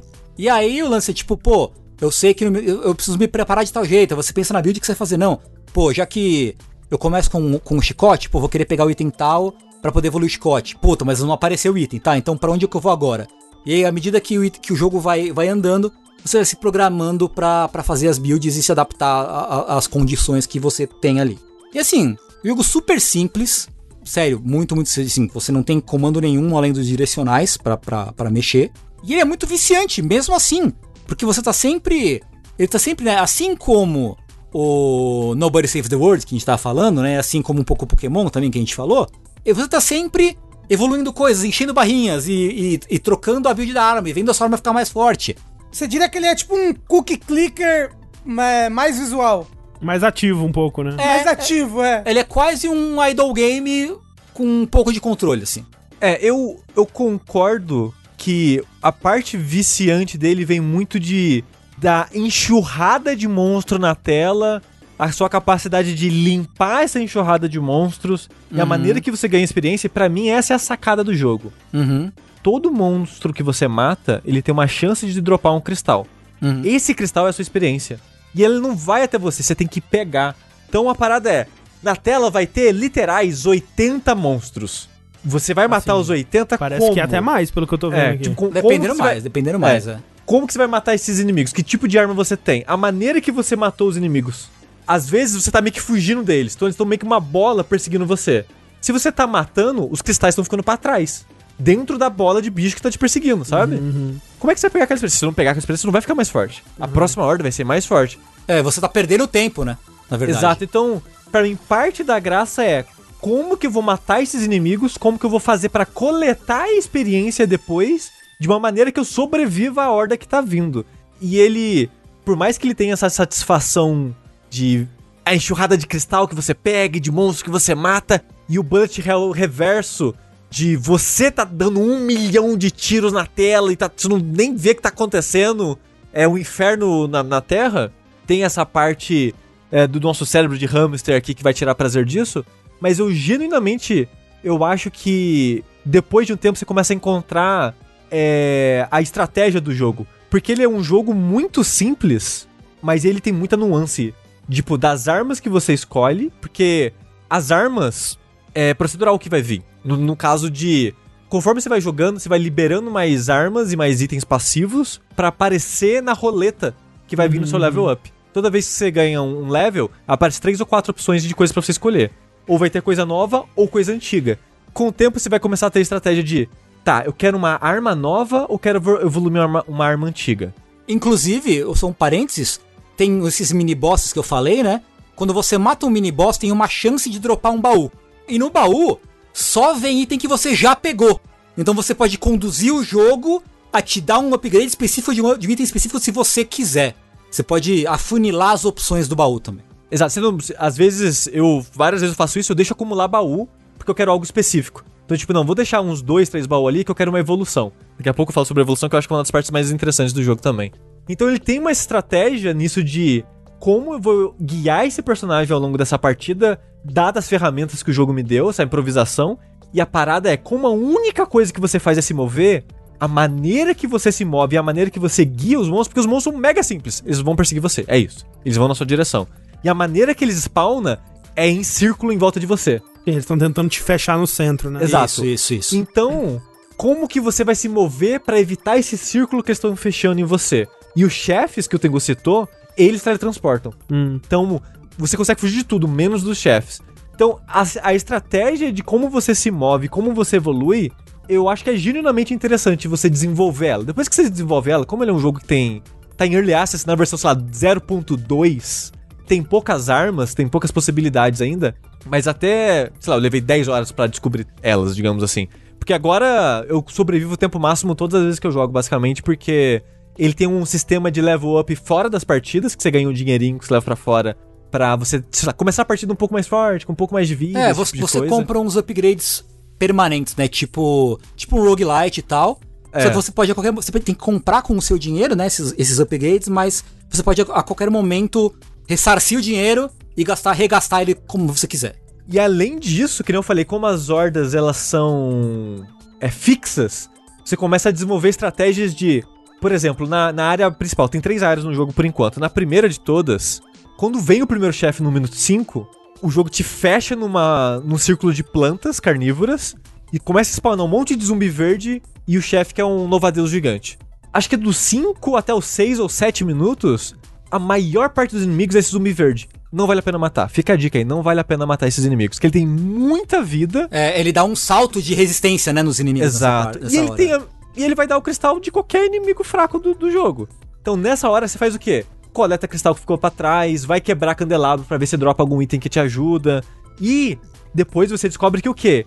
O mapa ele parece genérico num loop infinito, mas ele é genérico, mas ele não é um loop de si mesmo. Porque eu achava que ele era um loop de si mesmo Sim, sim. ele não é. E o que você descobre tem power-up escondido no mundo. E esses power-ups são os mesmos que aparecem quando você ganha level. Porém, você tem limite máximo de arma e de acessório passivo, que é 6 de cada. Se você coleta no mundo quando você já tá com 6, você ganha um sétimo, um oitavo. Que E loucura. por aí vai. Então você começa a ter a estratégia de, beleza, eu vou jogar aqui andando em círculo, matando um bicho o máximo que eu puder pra coletar level, pra acumular level. Quando tá nessas horas que vem umas hordas que não dá muita experiência, não compensa muito matar, corre para pros itens que você já descobriu onde você sabe que tá. E vai coletando esses itens pra ficar cada vez mais forte. Porque se você tá tentando sobreviver o tempo máximo, você precisa maximizar seu DPS o máximo que você conseguir. Pra caralho, assim, é. Porque é muito louco, porque você vai. Primeira vez que você vai jogando, você vai aumentando de pouquinho em pouquinho o tempo que você sobrevive no jogo, né? Você ainda tá liberando as armas, ainda tá liberando os level ups fora da, da partida em si, né? Só que você vai, tipo, caralho, fiz uma build louca, tô matando a tela sem nem andar. Passou dois minutos, veio uma horda que te matou em um. Sim, você piscou, você morreu. Você, caralho, mas eu preciso de mais. Como é que eu vou conseguir mais dano? E conforme você vai evoluindo, você vai chegando umas builds que, tipo, é ataque que você nem vê mais o que tá acontecendo. E você ainda assim quase morre. Porque o jogo, a ideia dele é exatamente essa. Ele quer que você faça uma build roubada, porque o jogo também é roubado, sabe? E pra mim é, é- faz parte da diversão isso, de você tentar desenvolver essas combinações malucas. E desenvolvendo essas combinações malucas, você descobre acidentalmente que tem evoluções de armas. E o jogo, ele é bonzinho o suficiente, que ele não te fala que existe isso, mas quando você consegue a primeira, a descrição dela é. O Tengu falou do alho com o pomodoro, por exemplo. A descrição é evolução do alho com o pomodoro. Também que tá escrito ali, o alho com o pomodoro dá, dá isso. Aí você, ah, caralho, tem combinação então de arma com item passivo. Aí você, agora tem que combinar todas as armas com todos os itens passivos para ver o que, que vira. E a parada é, você precisa de uma arma específica, um item, um passivo específico e um baú. Você sempre vai ganhar a combinação depois no baú. É, e depois, pra mim, parte da graça do jogo é, beleza, eu vou fazer as builds mais variadas possíveis, evitando armas que eu já conheço, pra descobrir todas as evoluções. Nisso eu meio que me forcei a jogar com todos os personagens, jogar com todas as armas, fazer várias combinações lá loucas. Usar armas que eu achava que era ruim e descobrir que depois ela fica roubada pra caralho depois que você evolui ela. E isso pode parecer muito absurdo eu falar isso quando você, sei lá, quem tá ao vivo vendo o quão simples o jogo é visualmente, mas ele é tão divertido de experimentar e de brincar e de achar os segredos e de otimizar as builds. Que cara, 6 reais o jogo! É, e tipo, é, é o tipo, é o típico jogo tipo, mais uma só, vai. Ah, só É. mais uma, vai. Ah, não, ah, só mais uma, vai. E vai. E vai indo. E você não Sim. para, porque toda hora tem alguma coisa que tipo, pô, e se eu tentar isso aqui? Puta, essa foi quase. Mas se eu, tent- se eu ajustar a estratégia dessa forma, aí vai de novo. Ele pega muito, muito nesse, nesse sentimento de, porra, mais uma, agora vai. Mais uma, agora vai. Sabe? E é bem gostoso. É muito, muito gostoso. E, e eu tô igual o Heitor, porque o Heitor, quando sai patch, ele coloca novas armas, novas evoluções, novas áreas, o que seja. O, vai colocando nova achievement no Steam, né?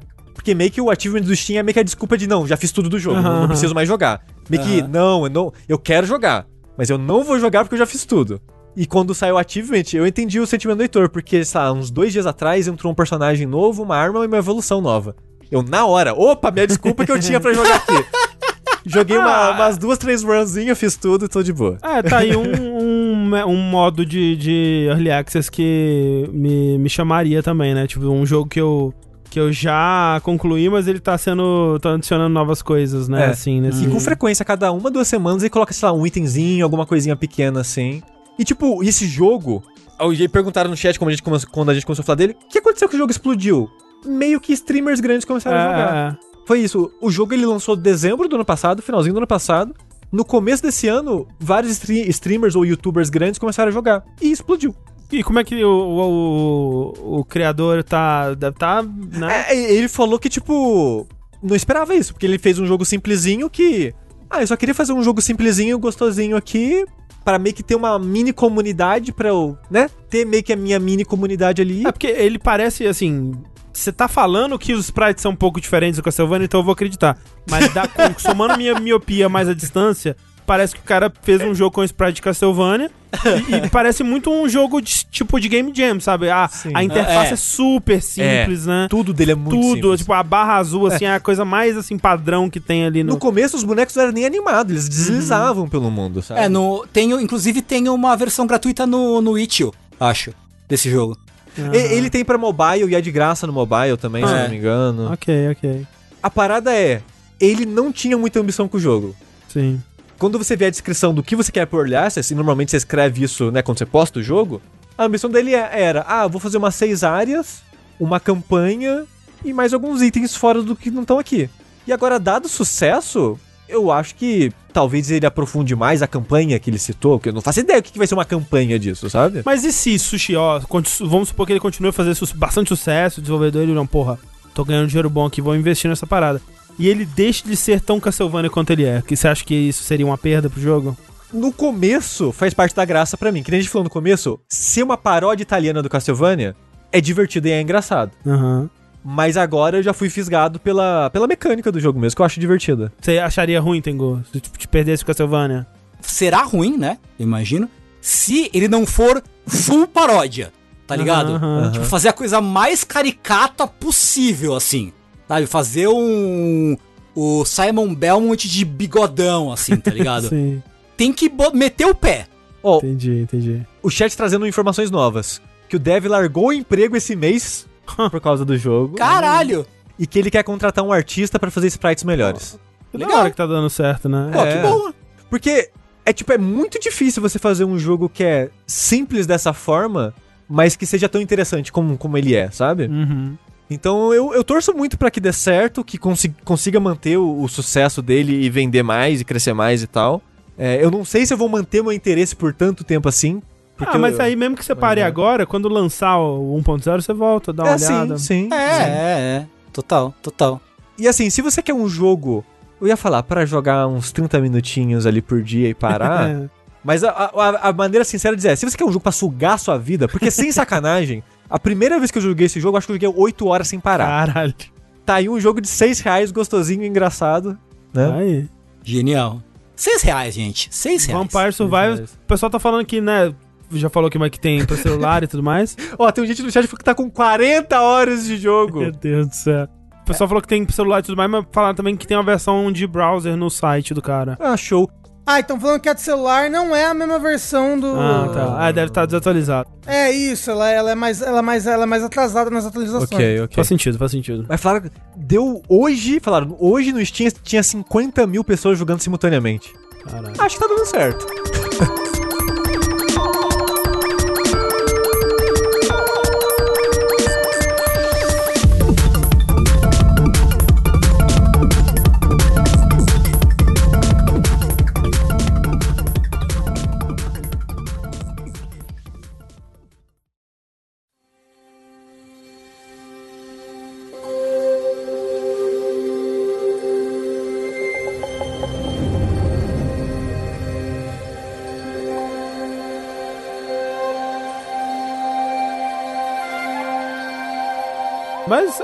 O que não deu certo definitivamente foi a iniciativa Horizon, né, Rafa? Aliás, a iniciativa Zero Dawn, sei lá como é que é. Esqueci a lore do jogo, me refresca a lore de Horizon. Ah, mas deu certo, né, Zero Dawn, poxa vida. Senão não teria nem vida. Olha só, galerinha do bem que tá aqui reunida. Eu não vou falar de um jogo de vampiro, nem de um jogo de arcade, mas eu vou falar de um jogo que é um jogo que você deveria dar uma chance pra esse jogo. Um Tal jogo qual indie eu. desconhecido. Esse jogo indie, esse um jogo pequeno, gente, tá aí pros PCs, né? Pra você jogar na sua Steam, tá lá. Pra você comprar também. Deve estar reais. baratinho na Steam. Não, nossa, quanto é que ele é na Steam? Vou chutar 150. É, são uns 200, viu? Você acha? É é porque eu sei que o God of War é caro. É porque é lançamento, né? Oh, Ele é 200 reais. Yikes. Exatamente 200 reais. É a versão completa, pelo menos, né? Com o DLC. Mas então, eu quero falar aqui hoje do jogo que absolutamente consumiu a minha semana e que eu tô aqui, ó, pra platinar ele, ó. Falta um achievement, André. Hum. Adivinha qual que é o achievement? Você que platinou, obviamente, esse jogo. Eu não platinei, não. É, sei lá, co- coletar tudo? Não. A armadura? Coletar os- Não. os... Tem um achievement, que é um achievement. Na primeira área do jogo, tem uns cavalinhos pra você destruir. Ah. Ah, você tem que. É, você tem, que- tem é um coletável do jogo de você destruir todos os desses bichinhos. É, então. E eles só na primeira área tem uns cavalinhos pra você treinar, sabe? Uns ca- cavalinhos de treinamento, assim. que Você pode ficar batendo. Eu tenho que achar eles e bater eles em todos. E eu não sei onde eles estão na primeira área. Ah, mas bem. tá no YouTube, né? Ó, a posição É, deles. então, só falta esse achievement eu platino o jogo, que é o jogo Horizon Zero Dawn, um jogo que lançou aí pro PlayStation 4, era exclusivo de PlayStation. Na semana de Breath of the Wild. Na semana muito inteligente da parte deles, na semana de Breath of the Wild, lançou esse jogo. E eu tentei muito jogar ele durante esses anos todos aí. Só pra deixar mais, hum, é, um pouco mais claro aí, a gente tá falando aqui do primeiro, é, né, de 2016. Então, é, o Horizon Zero Dawn, o de Isso, 2017, exato. E eu tentei jogar ele durante esses anos até agora, esses cinco anos que ele lançou? Já? É, cinco anos, né? 2017 faz cinco anos. Cinco anos, É. isso. Quando eu terminei Zelda, eu falei, putz, preciso de mais um jogo de mundo aberto. Vou pegar esse jogo, porque na época, eu não sei se vocês lembram, o pessoal tava comparando muito ele e Zelda antes de lançarem. Né, porque o pessoal ficava, olha que ridículos os gráficos de Zelda, e mostrava o Linho. né? É, o Link andando de cavalo e a Aloy andando de cavalo, um do lado do outro, assim. Tipo, olha, Nintendo não sabe fazer nada mesmo, sabe? Olha essa coisa ridícula. Eu tinha muito essa comparação. E eu, porra, terminei Zelda agora, preciso muito, né? De mais um joguinho, vou jogar. E ele não é um jogo de exploração. Ele é um jogo de mundo aberto, mas ele não é um jogo de exploração. E ele é muito diferente de Zelda. É, então, ele, ele é, num mundo aberto, um jogo estilo Sony, né? Um jogo câmera no ombro triste. Então, eu nem sei se ele é um, um jogo estilo Sony no mundo aberto. Eu diria que ele é um jogo estilo Assassin's Creed no mundo aberto, assim, sabe? Porque ele é um jogo de pontos no mapa, né? Você acha a torre da região, ela te libera um monte de ponto no mapa, você faz os pontos no mapa, sabe? Mas você não está ativamente explorando esse mundo e vou subir naquela montanha pra ver o que, que eu consigo avistar de interessante, sabe? Não é, não, é, não é isso. E não é ruim ele não ser isso. É, é, tipo, ele é, ele é mais guiado, né? Você pode escalar o que o jogo quer que você escale, né? Tipo, ele Exato. põe pontinhos muito específicos pra marcar o que, que pode ser interagido no mundo, né? Aquela coisa bem contextual mesmo, bem. Esse tipo de jogo. Você sabe, tipo, é esse tipo de jogo? É esse tipo É, de jogo. Você sabe o mundo aberto antes do Breath of the Wild? É. Então. Exato, exato. Ele é um mundo aberto antes do Breath of the Wild. É isso, é isso. E, e não é ruim. Não é necessariamente ruim, mas quando eu fui jogar, ele não era o que eu queria. Aí eu parei. Aí eu voltei uns anos depois, tentei de novo e não clicava o combate comigo. Não clicava. E aí agora, e vai lançar o 2. Eu nem tinha visto o trailer do 2 nem nada. Aí eu falei, porra, vai lançar o 2, vai ser um jogo que a gente vai conversar nos jogos do ano. Certeza. Eu vou começar ele agora pra depois, se eu quiser jogar o 2, eu não precisar. Eu Jogar não precisar, dois seguidos, né? É, jogar dois seguidos. Pô, Pô, vou começar ele agora. E clicou. Dessa vez, dessa vez clicou. Porque da primeira vez que eu joguei, a história sempre clicou muito. Porque ele é um jogo. E como ele é um jogo antigo, eu pretendo falar de mínimos spoilers aqui. Mas vou falar de alguns spoilerzinhos sim. A não ser que os meninos queiram realmente adentrar nos spoilers. Mas ele é um jogo que se passa num futuro, do futuro, do futuro, do futuro pós-apocalíptico. Ele não é um pós-apocalíptico Last of Us, que o apocalipse foi há 50 anos atrás, não. Ele é um apocalipse em que o apocalipse foi há 3 mil, 5 mil anos atrás. E- Eles na época chamavam de pós-pós-apocalipse. Então, é. É tipo. Existiu um mundo ali, e agora os seres humanos que se encontram nesse mundo, eles estão numa. numa fase de sociedade tribal, na sua maior parte, né? Então os seres humanos eles estão organizados em tribos, eles têm muitos costumes e deuses que lembra bastante a fase tribal do homem, assim, sabe? De adoração ao sol, de adoração a as, as coisas da natureza, da montanha. É um hippie, né? Praticamente. Só que isso tudo num mundo em que existe ainda, vivendo do, do. Ou pelo menos que parece ser, sobrevivendo do mundo anterior, uma tecnologia. escondida, porque existem robôs andando por aí, robôs que se assemelham a animais, assim, e eles estão cada vez mais violentos. E os próprios, as próprias tribos dependem de caçar esses robôs para sobreviver, seja para se defender ou seja para para ter a manutenção dos seus costumes e, e do seu dia a dia. E isso é muito interessante. A, a o world building desse jogo é uma coisa que to, todas as vezes que eu joguei ele me pegou muito forte. Não, o conceito do mundo é muito foda, né? Tipo, aquela. É, Eu lembro desde a primeira vez, né? Quando mostra o- esses robôs como se fossem meio que os dinossauros, né? Desse mundo, assim, essas criaturas muito grandiosas e, e a nossa civilização como algo arqueológico, né? É um conceito muito, muito da hora. Tipo, e que eu acho que pelo menos em jogos é, é bem único, assim. Eu não vou dizer que é o, é o único jogo que faz isso. Porque eu não, não joguei todos os jogos do mundo ainda. Exato. Mas é, é bem, é bem raro, assim. É algo Sim. Bem legal. E pra, e pra mim, uma coisa muito interessante que ele constrói em cima de- disso é não só o world building do passado, né? Tipo, o, o, o passado que levou até esse futuro, como ele é, que é um dos grandes mistérios do jogo que te prende muito, né? Desde o começo da história, você fica muito, tipo.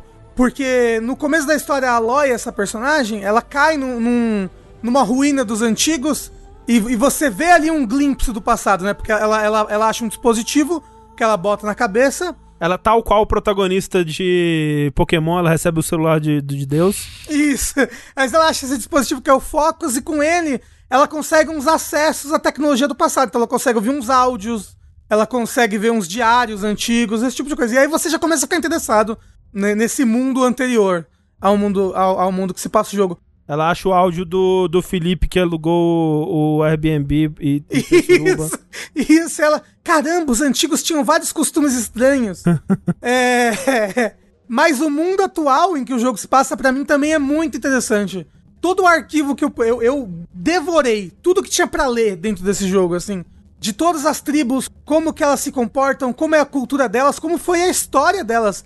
A tribo dos Karja, que é a tribo. que eu diria que é a, uma, a, a tribo principal do jogo, que não é a sua tribo, mas é a tribo mais importante pra história, porque ela é a tribo mais forte ali do mundo, é, ela, ela tá no meio do mapa do mundo e tudo mais. Tem dentro do jogo a história inteira dessa tribo.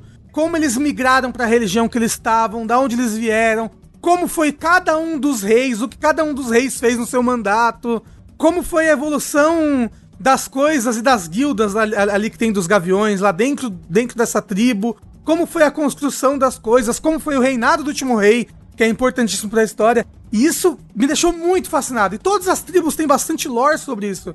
E é super legal de você ver como cada um deles interpreta esse mundo em que eles vivem, sabe? Tanto a interpretação teológica desse mundo em que eles vivem, mas como cada um deles utiliza essa, essa, essa tecnologia antiga ao favor deles. Tipo, a tribo que ela, ela tem no jogo base, mas ela é mais explorada no, na expansão, no Frozen Wilds. Ela é uma tribo que tipo, acredita que os, os, as máquinas têm espíritos. E os espíritos deles se comunicam entre si. Então eles, eles, eles costuram neles Chama Wi-Fi. é, eles costuram neles. Então, é, às vezes é, é a interpretação deles. Sim, os- claro, o- é- é é, a interpretação deles de como, como que, que os, que os animais é, robôs se comunicam. Sim. É pelo espírito deles, é o Wi-Fi, só que pra, né? Eles interpretam espiritualmente isso, mas ele- eles se costuram com coisas tecnológicas pra conseguir ficar mais próximo das máquinas, pro corpo deles estar mais próximo.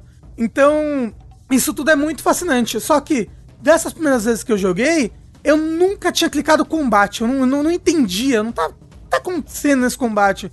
Eu tô achando ele estranho, eu não tô achando ele prazeroso. E dessa vez eu acho que talvez se alguém tivesse falado pra mim, olha, apesar de não parecer no começo, porque no começo você tem poucas. Você tem poucos recursos pra lidar com as coisas desse mundo, com os robôs. É um jogo. Esse jogo é um, é um TPS. Imagina, ele é um third person- shooter em que os inimigos têm pontos fracos específicos pra flechas específicas suas. Isso já, já ajuda bastante. Eu sei que o combate você também pode botar muita armadilha, você pode sair correndo fazendo um negócio aqui, fazendo um negócio ali. Mas o mais importante é analisa o seu inimigo, vê aonde que fica cada um dos pontos fracos dele e usa as flechas certas nos pontos fracos certos. E com isso você leva o combate lente. Então, é um combate muito de de mirar. Mira e atira, mira e atira, mira e atira. Porque das primeiras vezes que eu joguei, eu não ficava dando muita flechada no bicho pra ficar tirando dano dele, sabe? Eu ficava tipo, ai, ah, vou botar uma armadilha aqui, corre, corre, corre, bota uma armadilha aqui, corre, corre, corre, bota uma armadilha. Aí vou tentar usar um melee aqui. E não é isso. O melee do jogo, que é ruim, é um melee ruim, ele é super situacional. Ele é uma ferramenta para situações específicas, o melee do jogo. Para robôs específicos. O resto é, você tem que acertar nessa junta aqui do bicho. Tem que acertar nesse outro lugar. Ó, você, você acerta nesse lugar várias flechas até um ponto dele ficar exposto e você poder usar uma flecha específica aqui que vai fazer esse inimigo explodir. Para mim, Rafa, o que eu, eu concordo com você que o combate ele começa menos interessante, né? E acho que ele vai ficando uh, mais interessante. E acho que ele vai ficando mais interessante não só à medida que você vai conseguindo ferramentas, mas à medida que os inimigos vão ficando interessantes também. Porque eu acho que os primeiros robôs que você enfrenta, eles são muito isso que você falou, de descobre o ponto fraco, atira no ponto fraco. Mas assim, para mim o combate desse jogo brilha mesmo nos inimigos que não só eles têm pontos fracos, mas eles têm armas que você pode desabilitar, ataques que você ataca na fonte desse ataque e o inimigo para de usar esse ataque, né? E aí às vezes ele esse a fonte desse ataque ele cai como uma arma que você pode ir lá e pegar e usar contra o inimigo. Tanto que você acaba desenvolvendo rotinas, né, contra os inimigos. Isso. Tipo, ah, e o T-Rex, né? Que é o, acho que o inimigo mais forte do jogo, basicamente. Que é maravilhoso de enfrentar. É muito legal. Ah, eu vejo o T-Rex. A primeira coisa que eu faço, eu uso a minha flecha de destruir partes, né? Que é destruir armadura, pra destruir os dois lança-míssil nas costas dele. Uhum. Porque é, é uma arma que dá trabalho, né? Que é um ataque dele que é chato, difícil de desviar. E aí você, quando ele cai, você pode usar contra ele mesmo. Aí eu usava isso para expor o coração dele que, ficava, que fica dos lados, ou o chip dele que fica na testa, que é um ponto fraco, e aí depois eu tirava a flecha ali até ele, até ele morrer. Então, tipo, você acaba desenvolvendo para cada inimigo uma estratégia diferente. E, e, e, acabou que no final do jogo eu tava me divertindo bastante com o combate. Mas principalmente porque o jogo foi me dando mais possibilidades de, de lidar com as coisas. Tipo, no começo do jogo eu ficava muito só no stealth, stealth, stealth, stealth, stealth, até que chegam inimigos que você não consegue mais usar o stealth. Porque o stealth do jogo é, uma, é, é básico, né? Você usa para inimigos Sim. humanos, para máquinas menores. E aí, quando o jogo começa a te apresentar as máquinas maiores, eu não sabia como agir. Entendeu? Quando apareceu o Sabertooth lá, que é o. Acho que é a primeira máquina grande mesmo que tem. Sim. Eu, eu não sabia como agir, eu não sabia. Eu chegava, dava um stealth nele que tirava um daninho, e depois eu saía correndo tacando a armadilha, porque eu não entendia. É, mas, mas você comentou que a armadilha não, não é tão importante assim. Você jogou o que? No normal, no hard? Não, eu falei que ela é importante, mas para mim ela, ela é. Reiterando, né? A armadilha é importante, mas para mim ela é mais importante pré-batalha. Eu gosto de montar um cenário pré-batalha e aí começar a batalhar. Aí eu uso as armadilhas. Eu joguei no normal, joguei no normal. É, porque eu comecei ele jogando no, sei lá, very hard, era na dificuldade máxima.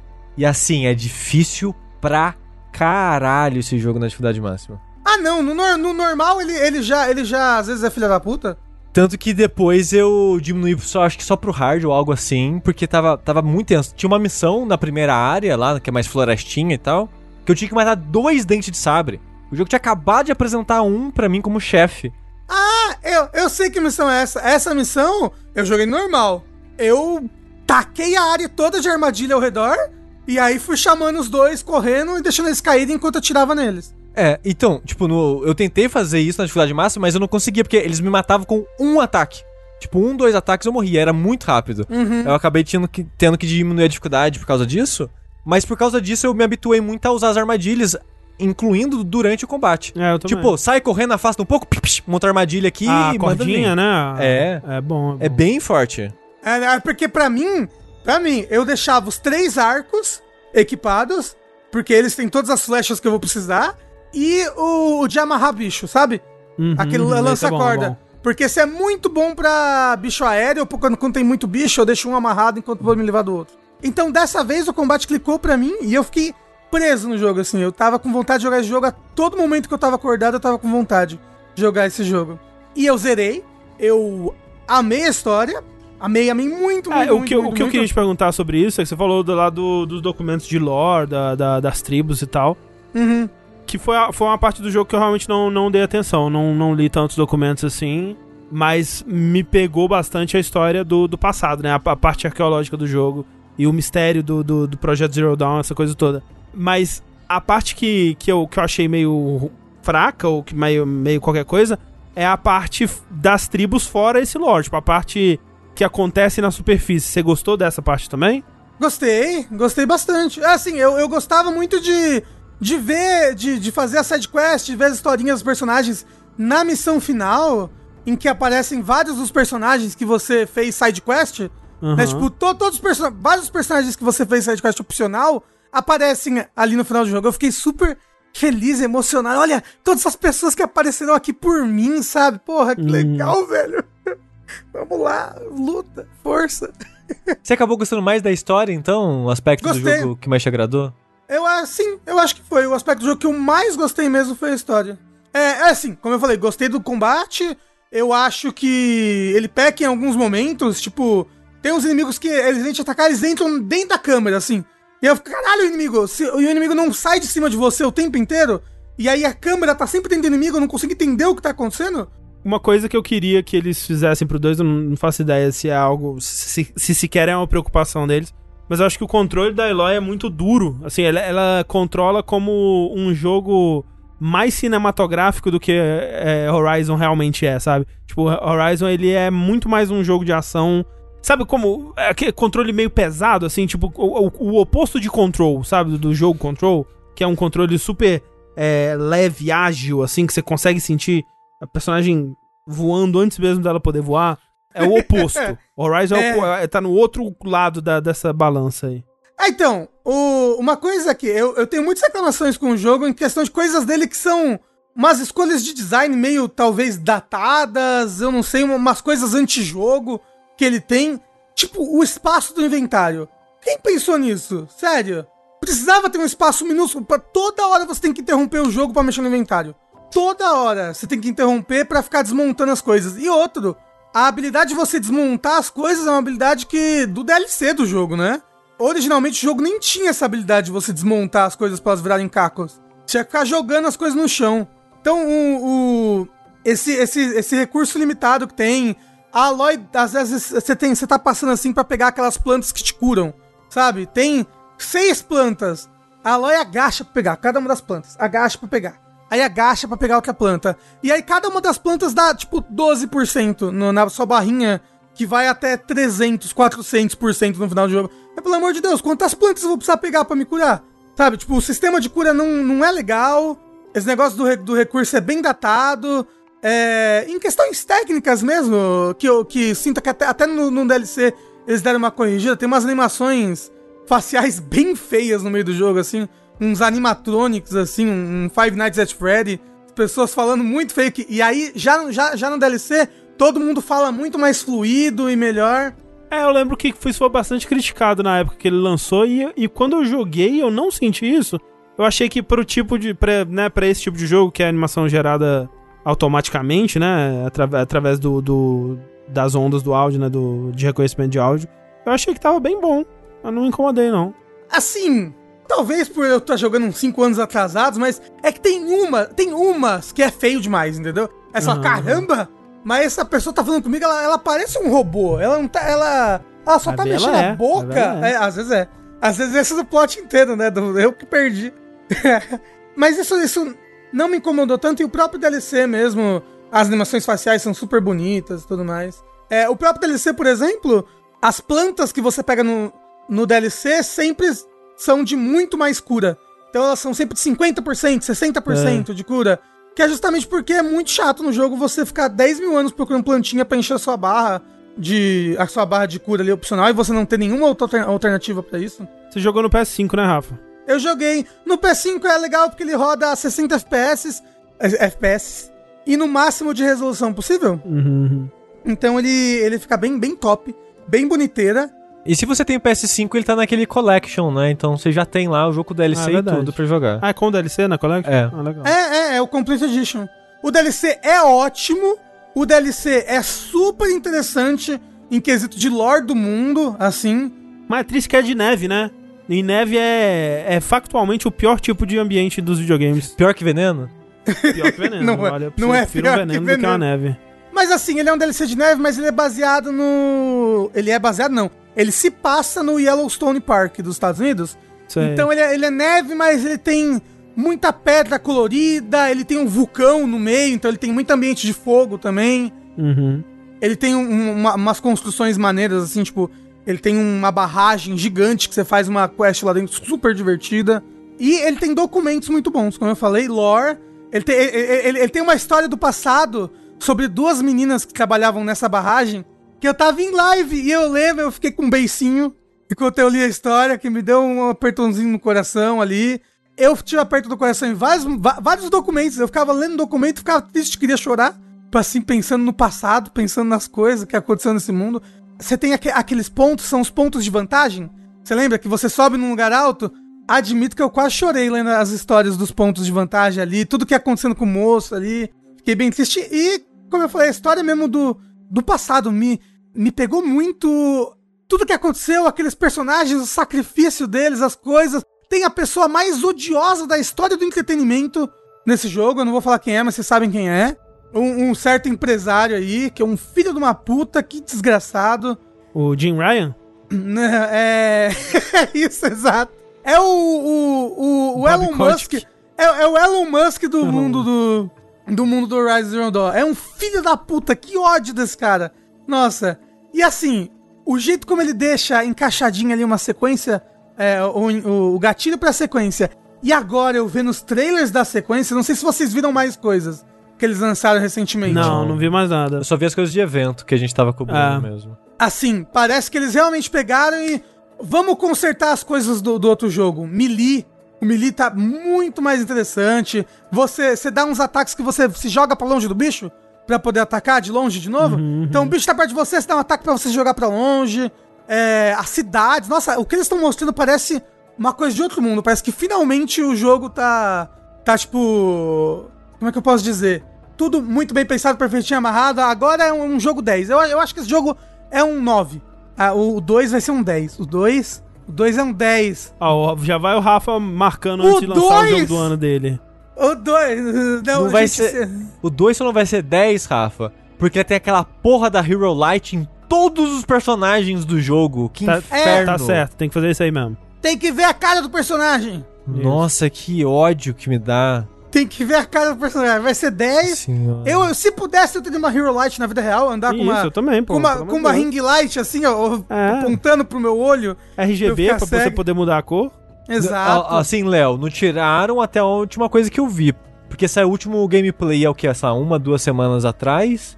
É, na verdade, foi trailer de história. E eu vi gente postando cena falando, nossa, que jogo lindo e tal. E as porras da cena tinha Hero Light até em gente genérica, que todo mundo tem uma luz ó. própria Então É a brilhando. evolução da Hero Light, tá certo, tá ótimo. Caralho. é, é- é a tecnologia do futuro, todo mundo é iluminado.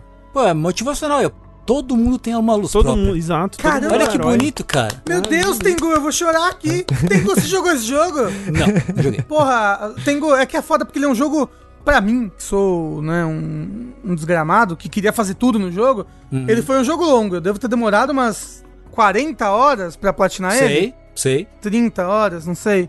É, então ele é, é difícil falar. Joga aí, Tengu! KKK, KKK. Mas a história do mundo dele é tão legal, Tengu. Eu tenho curiosidade, sim. É tão legal ler. E você tem ele na sua conta, Tengu. Olha aí. Uou! Verdade. Porque você É seu, é só 5. querer. Você quer? Será? PSN passas-te a bufa, aceitas? Mas é, eu tô, eu tô muito empolgado pro 2. Eu quero muito ver onde é que essa história vai, o que, que ela vai O- fazer. o Rafa, o que ele vai tava- apresentar. A gente tava falando que o 1 saiu na semana É verdade. do Breath of the Wild. O 2 não vai cometer o mesmo erro, né, Rafa? De sair perto do Não, lançamento não, não esperadíssimo. Jamais, eles nunca fariam isso de novo, Sushi, pelo amor de Deus. Eles não, eles não, eles não lançariam praticamente na mesma semana que, sei lá, Do jogo mais Elden esperado do ano. Não fariam isso. Ai, ai, ai. É, parabéns. O pior, o pior é que eu vou estar viajando. E aí eu vou voltar no lançamento da Elden Ring. Eu vou ter que jogar Elden Ring antes de jogar esse jogo. Não vou conseguir jogar os dois ao mesmo tempo. E eu, e, e eu- e eu não vou conseguir jogar ele antes da Elden Ring, porque o Elden Ring vai me deixar muito hypado. É, eu nem vou jogar ele, porque ele vai sair, que acho que dia 18, algo assim. Elden Ring é no dia 25. Então tá bom, gente. Eu espero o Elden Ring e eu jogo o Horizon 2 antes. Isso. Eu. E tipo, eu, eu me conheço pra esse tipo de jogo. Eu vou levar 80 a 100 horas. Eu não vou Cara, jogar ele Você antes vai da levar Elden Ring. 80, 100 horas pra jogar com você? É, ué.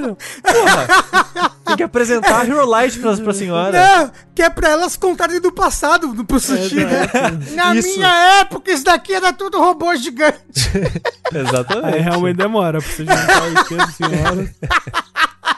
Ah, prédio, esse Ó, assim, prédio ó, deve ter eu 80 tô senhoras. surpreso que foi o André.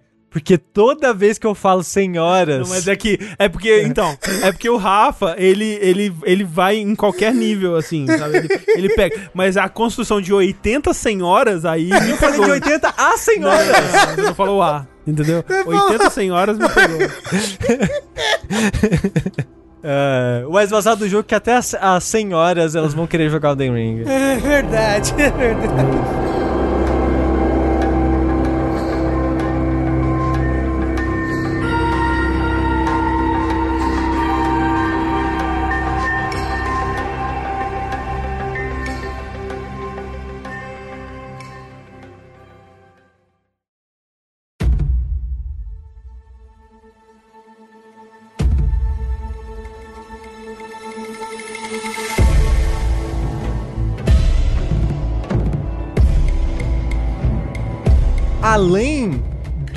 Forbidden West, sabe quem vai se fuder?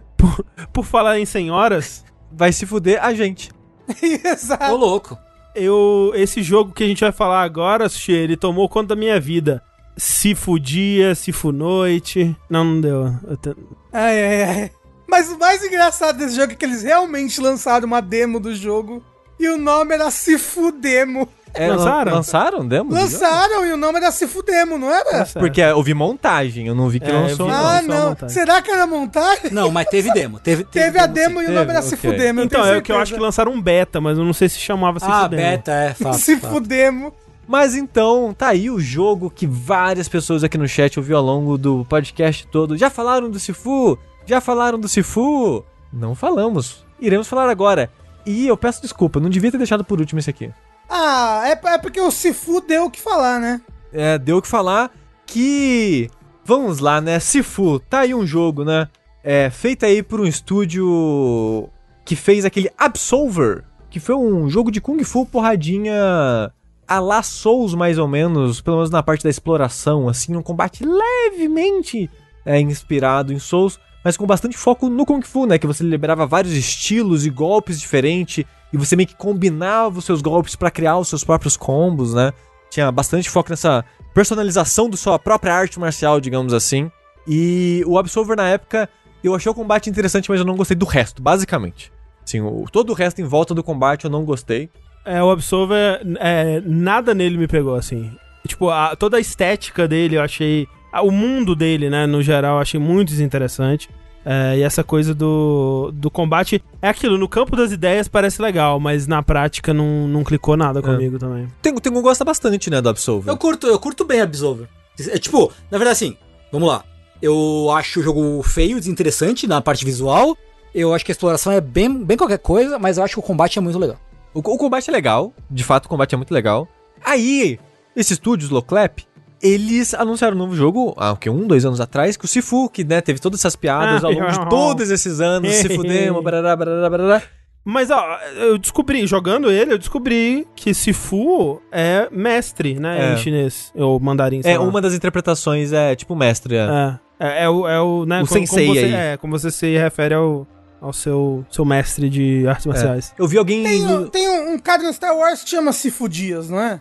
É, o mestre Dias, é isso aí, ó. Eu, eu vi alguém comentando no Twitter, alguém que sabe o idioma, comentando ah, os usos de Sifu, que um dos usos realmente é pra mestre, né?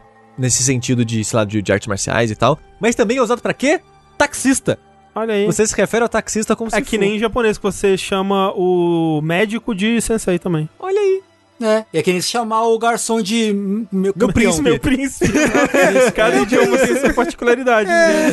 E eu acho isso lindo. Mas o Sifu, a maneira que ele se vendeu foi: ele é um filme, basicamente um filme muito inspirado em filmes de arte marcial, que vai ter essa parada de toda vez que você morre no jogo, você renasce, mas envelhecendo, né? Você É, então. É que assim, porque quando o, o, o jogo foi anunciado, ele mostrava isso da, da idade, né, do seu herói ficando mais velho, né, depois que ele era derrotado e tal. E eu não fui atrás de saber, tipo, ok, esse jogo aqui, sei lá, sei lá se. Sei lá se sequer tenho expectativas sobre ele, a temática é interessante, mas o último jogo desse estúdio não, não me chamou muita atenção. Vamos ver, vamos ver o que vem por aí, não dá pra saber ainda, né? Então É. nem fiquei de olho. A parada é que, na época que anunciaram, eu fiquei mais animado porque eu pensei, ok, o combate eles sabem fazer. A parada, pra mim, o problema era mais a estrutura. Estrutura do jogo, é.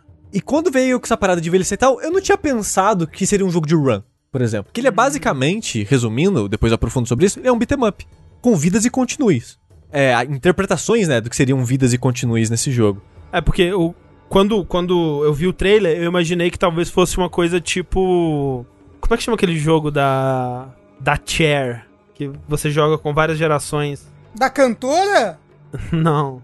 Aqui, o estúdio, o estúdio de, de da Unreal lá que fez o. Era um jogo de celular, de espadinha, meio meio punch out. Ah, tá, putz, é Eternal Blade, uma coisa assim, né? Alguma coisa Blade, é, uma coisa assim. Que você jogava com, com a.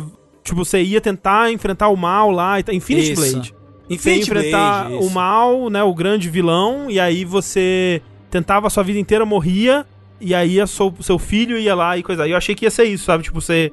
O tempo ia passando, sabe? Eu acho que eu achei que talvez os vilões também iam envelhecer. Não sei. Eu, imagi- É. eu imaginei uma coisa muito mais complexa do que realmente é. Eu, eu imaginei algo mais linear narrativo. Eu não imaginei, e faz sentido para pensar, né, que seria um jogo de runs. Aham. E, de novo, parabéns, estúdio. O meu maior problema do jogo é a estrutura. Hum. Pra mim, assim, eles não acertam uma. É impressionante. Assim, eu tenho muitos problemas com o combate também. Mas a gente vai chegar lá. Mas então o jogo, ele é, como eu comentei agora há pouco, bem uma pegada beat'em up 3D, né, terceira pessoa. É, no ponto em que o jogo ele vai ser dividido em fases, cada fase com o seu chefe no final. Às vezes as fases vão ter caminhos opcionais, como alguns beat'em ups têm também. E ao longo do, das fases aí do jogo, você vai morrer. E quando você morre, você envelhece um ano na sua primeira morte. E cada vez que você morre, você vai envelhecendo mais. Tem maneiras de você diminuir a velocidade que você é, vai envelhecer matando meio que mini-chefes e os chefes das É fases. inimigos normais até. É. Tipo, é. É o- que são inimigos específicos. Sim, é. sim, mas é, mas é, é tipo, a- o, o lance é, é que esse sistema, ele tá, na verdade, muita coisa desse jogo tá aí pra garantir, assim, forçar você a não avançar caso você não saiba o que você tá fazendo. Porque, tipo, é, é aquela coisa, se você, se você morre uma vez, você perde um ano de vida. Se você morre logo em seguida, é, sem derrotar aquele inimigo que você. que vo- aquele grupo de inimigos que você tava enfrentando, você vai perder dois. Só que se você derrotar aquele grupo lá, você tira um- uma caveirinha desse seu. É, Mas não é todo grupo também que tira a caveirinha, não. Não, não é todo, mas é. Tipo, é, é, pra, é pra garantir que você não consiga avançar se você tiver na, na loucura só, né? É, tipo, o, o sistema básico é meio que tipo, quando você morre, você vai envelhecer o número de vezes que você morreu até ali, Isso, isso. né? Então, É. se você morreu duas vezes e morreu, vai envelhecer dois anos e acumula mais uma morte. Na próxima, você vai morrer é, uma quarta vez e vai envelhecer quatro anos e assim por diante. Exato. E você morre? Sim, chega um ponto que você não consegue mais renascer, né? Você tem Isso. uns, uns talismãs ali que você carrega no, no cinto. E à medida que você vai é, morrendo, né, e renascendo, esses talismãs vão se quebrando. É. E aí chega um ponto que, ge- geralmente, quando você, você tá com 60 e tantos, 70 e poucos anos, é, você não consegue mais renascer e você tem que começar desde o começo de novo. Então tem, é permadeath, é isso? É, Ah, não é permadeath. Assim, é permadeath no sentido de que você vai reiniciar o jogo, mas a estrutura dele é uma estrutura bem, assim, né, trazendo pra cá, apesar de que eu não acho que o jogo seja um roguelite. não, não, eu mas não ele é, traz elementos que roguelites trouxeram pra mitigar essa coisa da progressão no jogo. Então tem muita coisa que você consegue manter permanente pra você. Você nu- nunca vai ter que começar desde o começo mesmo, assim. É, você só tem um tipo de coisa que você leva com seu personagem, que são habilidades que você, conforme você vai jogando, você vai ganhando ponto de experiência, e quando você morre ou encontra uns umas umas esculturas, é, umas estatuetas, você pode gastar essas experiências pra comprar habilidades que são basicamente ataques, combos, coisas novas que você vai fazer. E tem maneiras é, de você liberar essas habilidades pra você levar para as próximas runs e ficar pra sempre no seu personagem. Se você comprar cinco vezes, eu acho uma ideia péssima, mas né. É, você tem isso. Mas fora isso, você não leva mais nada com você. É, você, você mantém também a, a run da última fase que você passou, né? É, mas você perde todos os seus recursos, Sim. todas as habilidades, tudo. Porque, por exemplo, eu falei que o jogo é dividido em fases. Se você terminou a primeira fase e você vai pra segunda e morre, você pode continuar a segunda a partir da primeira. Então, tipo, se eu terminei a primeira fase com 30 anos, por exemplo, envelheci 10 anos, você começa com 20. Envelheci 10 anos a primeira fase, fui pra segunda, falhei na segunda, você pode começar a segunda a partir dos 30 anos que você tinha, né, da, da vez que você foi. Se você quiser, você pode começar a partir da primeira pra tentar ter um progresso melhor, chegar mais jovem. É, é porque é, é- isso também lem- me lembra muito um jogo tipo Spelunk, né? Que tipo, você pode começar a partir das fases que, dos mundos que você já pegou o atalho, mas se você quiser fazer uma run de verdade mesmo, o mais recomendado é que você jogue desde o começo pra você ir pegando a experiência e upando Exato. outras habilidades e tudo mais. É. Porque aí você vai chegar mais preparado. Porque, que nem eu falei, se você morrer, você pode começar com a idade na fase e tal, mas você perde absolutamente todas as outras habilidades, bônus, tudo. Você perde tudo. Você só mantém a progressão no quesito de fase e idade. É, e tem outra coisa que você mantém, que são as, as investigações, né, que você fez ah, da sim, fase. sim, sim. Porque mas a- aí é menos importante. né? Não, mas eu acho interessante porque, tipo, a- é, nas fases existem atalhos que você pode pegar também, sim, né? sim. E aí você. Se você achou a chave de uma porta na primeira fase, toda vez que você rejogar a primeira ah, fase, você vai ter a chave daquela porta que vai te deixar pular um pedação daquela fase, ainda pegar as estatuetas de habilidade, pegar um pouco de XP e tudo mais. Acho que menos. Eu Me- acho não, então, menos, é. mas você vai pegar algumas. Porque, tipo, é um meio termo entre os dois. Você não precisa É. jogar a fase inteira, mas você, você pode fazer pegando um atalho pra você ter um pouquinho de progresso ali também. Exato, exato. Então, o jogo, na estrutura dele, é meio confuso mesmo. Se você tá ouvindo a gente descrever aqui e está meio perdido, ele é meio confuso de, de você entender exatamente as regras dele. Você tem que jogar algumas exato, vezes. Quando alguém tá te explicando, é confuso. Até o tutorial do jogo, ele, ele te explica algumas vezes como vai rolar isso daí. É. E eu só fui entender mesmo quando aconteceu, de verdade. É. Ah, ok. E aí você entende É. e é, é simples. Mas, é, mas são, são ideias muito específicas, né? Tipo, essa coisa da idade, como que isso vai funcionar. Então, faz sentido não, não fazer sentido, né? Imediatamente, É. realmente. E aí, talvez o maior problema pra mim do jogo é a estrutura dele de runs. Uhum. Porque, combinado com o combate e a dificuldade dele, eu não quero jogar esse jogo. Hum. Tipo, eu não tô afim de jogar um jogo que as partidas, as fases são longas, onde você é punido muito por qualquer falha que você faz.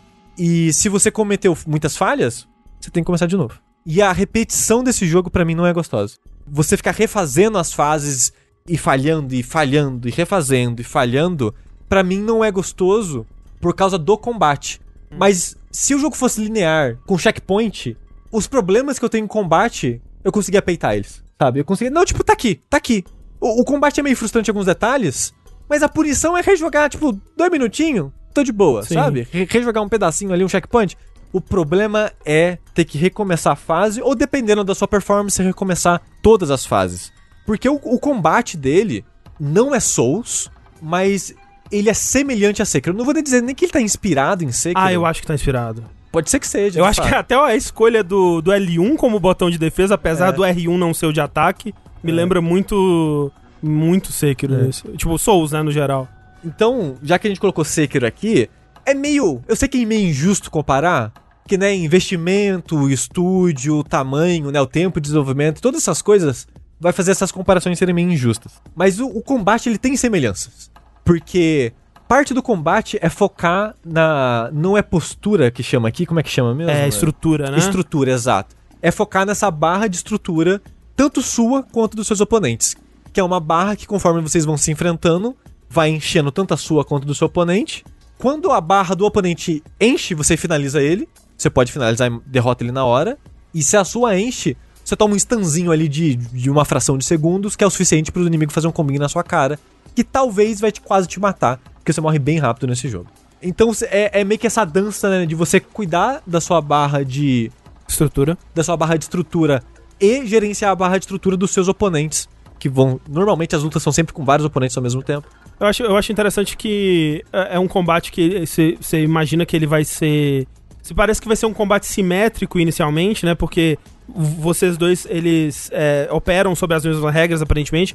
Mas tem vários detalhezinhos aqui e ali que dão vantagens e desvantagens pros inimigos, né? Então, por exemplo, a barra do, de, de postura, de, de estrutura dos inimigos, ela demora muito mais pra diminuir quando você enche ela, né? Então, se você encheu bastante a barra de estrutura do inimigo pra quase quebrar ela e deu uma afastada pra cuidar de outro inimigo que veio te atacar, porque uma coisa que eu gosto também é que o combate me lembra um pouco o Batman também, né? Até o, o botão de finalização é o triângulo e o quadrado, é o triângulo e a bolinha, né? O- os dois ali que é, que é igual no, no Batman. E o, e o X e o quadrado é o botão de jogar também, que nem no Batman.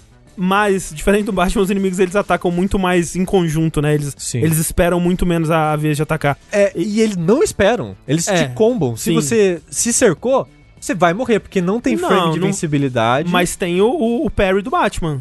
Que, tipo, independente de de onde tá vindo o ataque, se você aperta. É, dependendo da cor do ataque, o parry vai funcionar ou não vai funcionar. Não. Se for múltiplos inimigos, se um te acertou e se você errou, porque o timing é mais preciso do que Sekiro. Pra você dar é mais preciso. aqui. Mas assim, o, o parry ele só não vai funcionar se for um ataque de agarrão. Se for, mesmo se for o ataque de. O ataque é, laranjinha, você consegue defender sem tomar o dano, né? Você vai perder, perder postura e aí realmente, se, se a postura estiver perto de quebrar, é, você vai ser jogado no chão. Mas até nisso, quando você é jogado no chão, dependendo de habilidades que você comprou ou não, né? Você tem outra chance ali. Você pode ter tem habilidades que te deixam dar um parry no chão, tem habilidades que, que te deixam levantar mais rápido ou coisa do tipo. Então eu não acho que, tipo, ah, se os inimigos juntarem você, você vai morrer, não. Eu não acho que A, seja assim, tão... a chance é bem alta. De... Não, é- é- de- é de- alta, É porque tanto o- que- o que eu falo que você vai morrer é, se você tomar um dano, você vai tomar uns três seguidos. Não, sim, e eu acho que parte da, da- do combate do jogo é, é gerenciar o posicionamento dos inimigos. Tanto que ele também tem habilidades pra isso. Habilidades pra empurrar inimigos, habilidades pra trocar de lado com inimigos. Então, tipo, se você tá numa situação onde tem muitos inimigos em volta de você, saia dali. É parte do, do combate, assim. Eu tava pensando nisso que você tava falando, né? Se o jogo fosse linear. E eu acho que num campo das ideias, eu, eu, eu, eu acho que eu gostaria mais dele também. Porque é o tipo de jogo que eu gosto mais, sabe? Mas eu tô tão apaixonado por esse jogo. E Nossa. assim, eu tô apaixonado com medo. Tipo Pokémon, eu quero ver o que, que vai acontecer daqui pra frente, porque tem coisas nele que eu penso, putz, se isso for assim, talvez mude bastante minha opinião sobre o jogo até chegar no final, sabe? Porque eu liberei até a terceira fase e no momento eu tô tentando fazer uma run perfeita das duas primeiras pra ir pra terceira, né? E no momento, assim, é tudo que eu quero fazer da minha vida é repetir essas fases e jogar elas até conseguir fazer a run perfeita. Que é algo que eu percebi que é algo que eu queria de Batman, por exemplo. Porque, tipo, o- os jogos do Batman, eu, é, não funciona muito bem comparar o combate desse jogo com o Combatman do Batman. Porque o, o combate do Batman ele é muito mais simples, né? Ele é muito mais simples. Tipo, é, o parry é, é a janela do triângulo, ele se aperta e o Batman ele teleporta pro outro lado da- do cenário pra dar o parry, né? Tipo, desse jogo é muito mais preciso. Como se falou, é mais preciso até que, que Sekiro. É, É, eu e- acho que até demais, assim, não precisava ser tanto. E até, tipo, em questão de, tipo, ah, o inimigo ele vai te dar três golpes, você tem que dar parry nos três, né? É. E aí ver na animação quando que o inimigo vai, vai te dar a abertura, a janela pra você bater.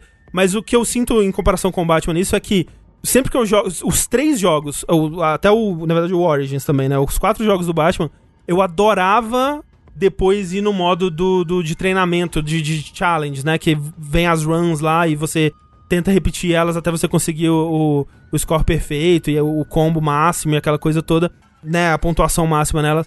Porque é um combate que eu gosto tanto, tipo, essa coisa de você é, fazer ele perfeito, de você manter o seu combo, de você passar uma, uma, uma área, né? Uma run, né? Sem tomar nenhum dano.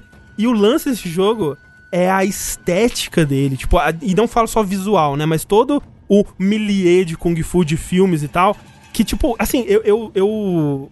A essa altura da minha vida, eu tendo a ignorar primeiras impressões de jogos. Mesmo quando elas são positivas, mesmo quando elas são negativas. Principalmente quando elas são negativas. Porque é muito comum, eu, eu, que nem eu tava falando do Guardiões da Galáxia, né? Tipo, eu abri o Guardiões da Galáxia, eu controlei o personagem, apertei o botão de pulo e falei, caralho, que porra é essa? Esse jogo vai ser horrível. Mas assim, eu, eu já aprendi que eu não posso. Eu não posso é, dar atenção a essas primeiras impressões, porque elas geralmente estão erradas. Então, quando eu comecei esse jogo e falei, meu Deus, esse vai ser o melhor jogo de todos os tempos quando você joga aquela introdução, né? Eu pensei, não, eu, não posso me deixar levar por isso daqui. Mas toda essa estética dele de o lutador de Kung Fu entrando no dojo e desafiando o dojo inteiro, a cena do, do, do corredor do Old Boy ali no comecinho, tipo, para mim, se o jogo fosse só aquela cena do corredor do Old Boy, era o melhor jogo que eu já tinha jogado da minha vida, sabe? tipo, aquela, eu, eu não me canso de fazer aquela cena. E sempre tentar uma coisinha diferente, sabe? Ah, dessa vez eu vou jogar a garrafa, dessa vez eu vou ficar parado e deixar todo mundo vir pra cima de mim. Porque é uma cena bem no comecinho do jogo, quando os inimigos eles ainda estão tão bem fáceis, né? E é por isso que eu digo, tipo, acho que num campo das ideias eu concordaria com você que eu preferiria que ele fosse linear, né? Mas é, que não tivesse essa repetição. Mas eu tô amando tanto repetir. Tipo, eu não quero.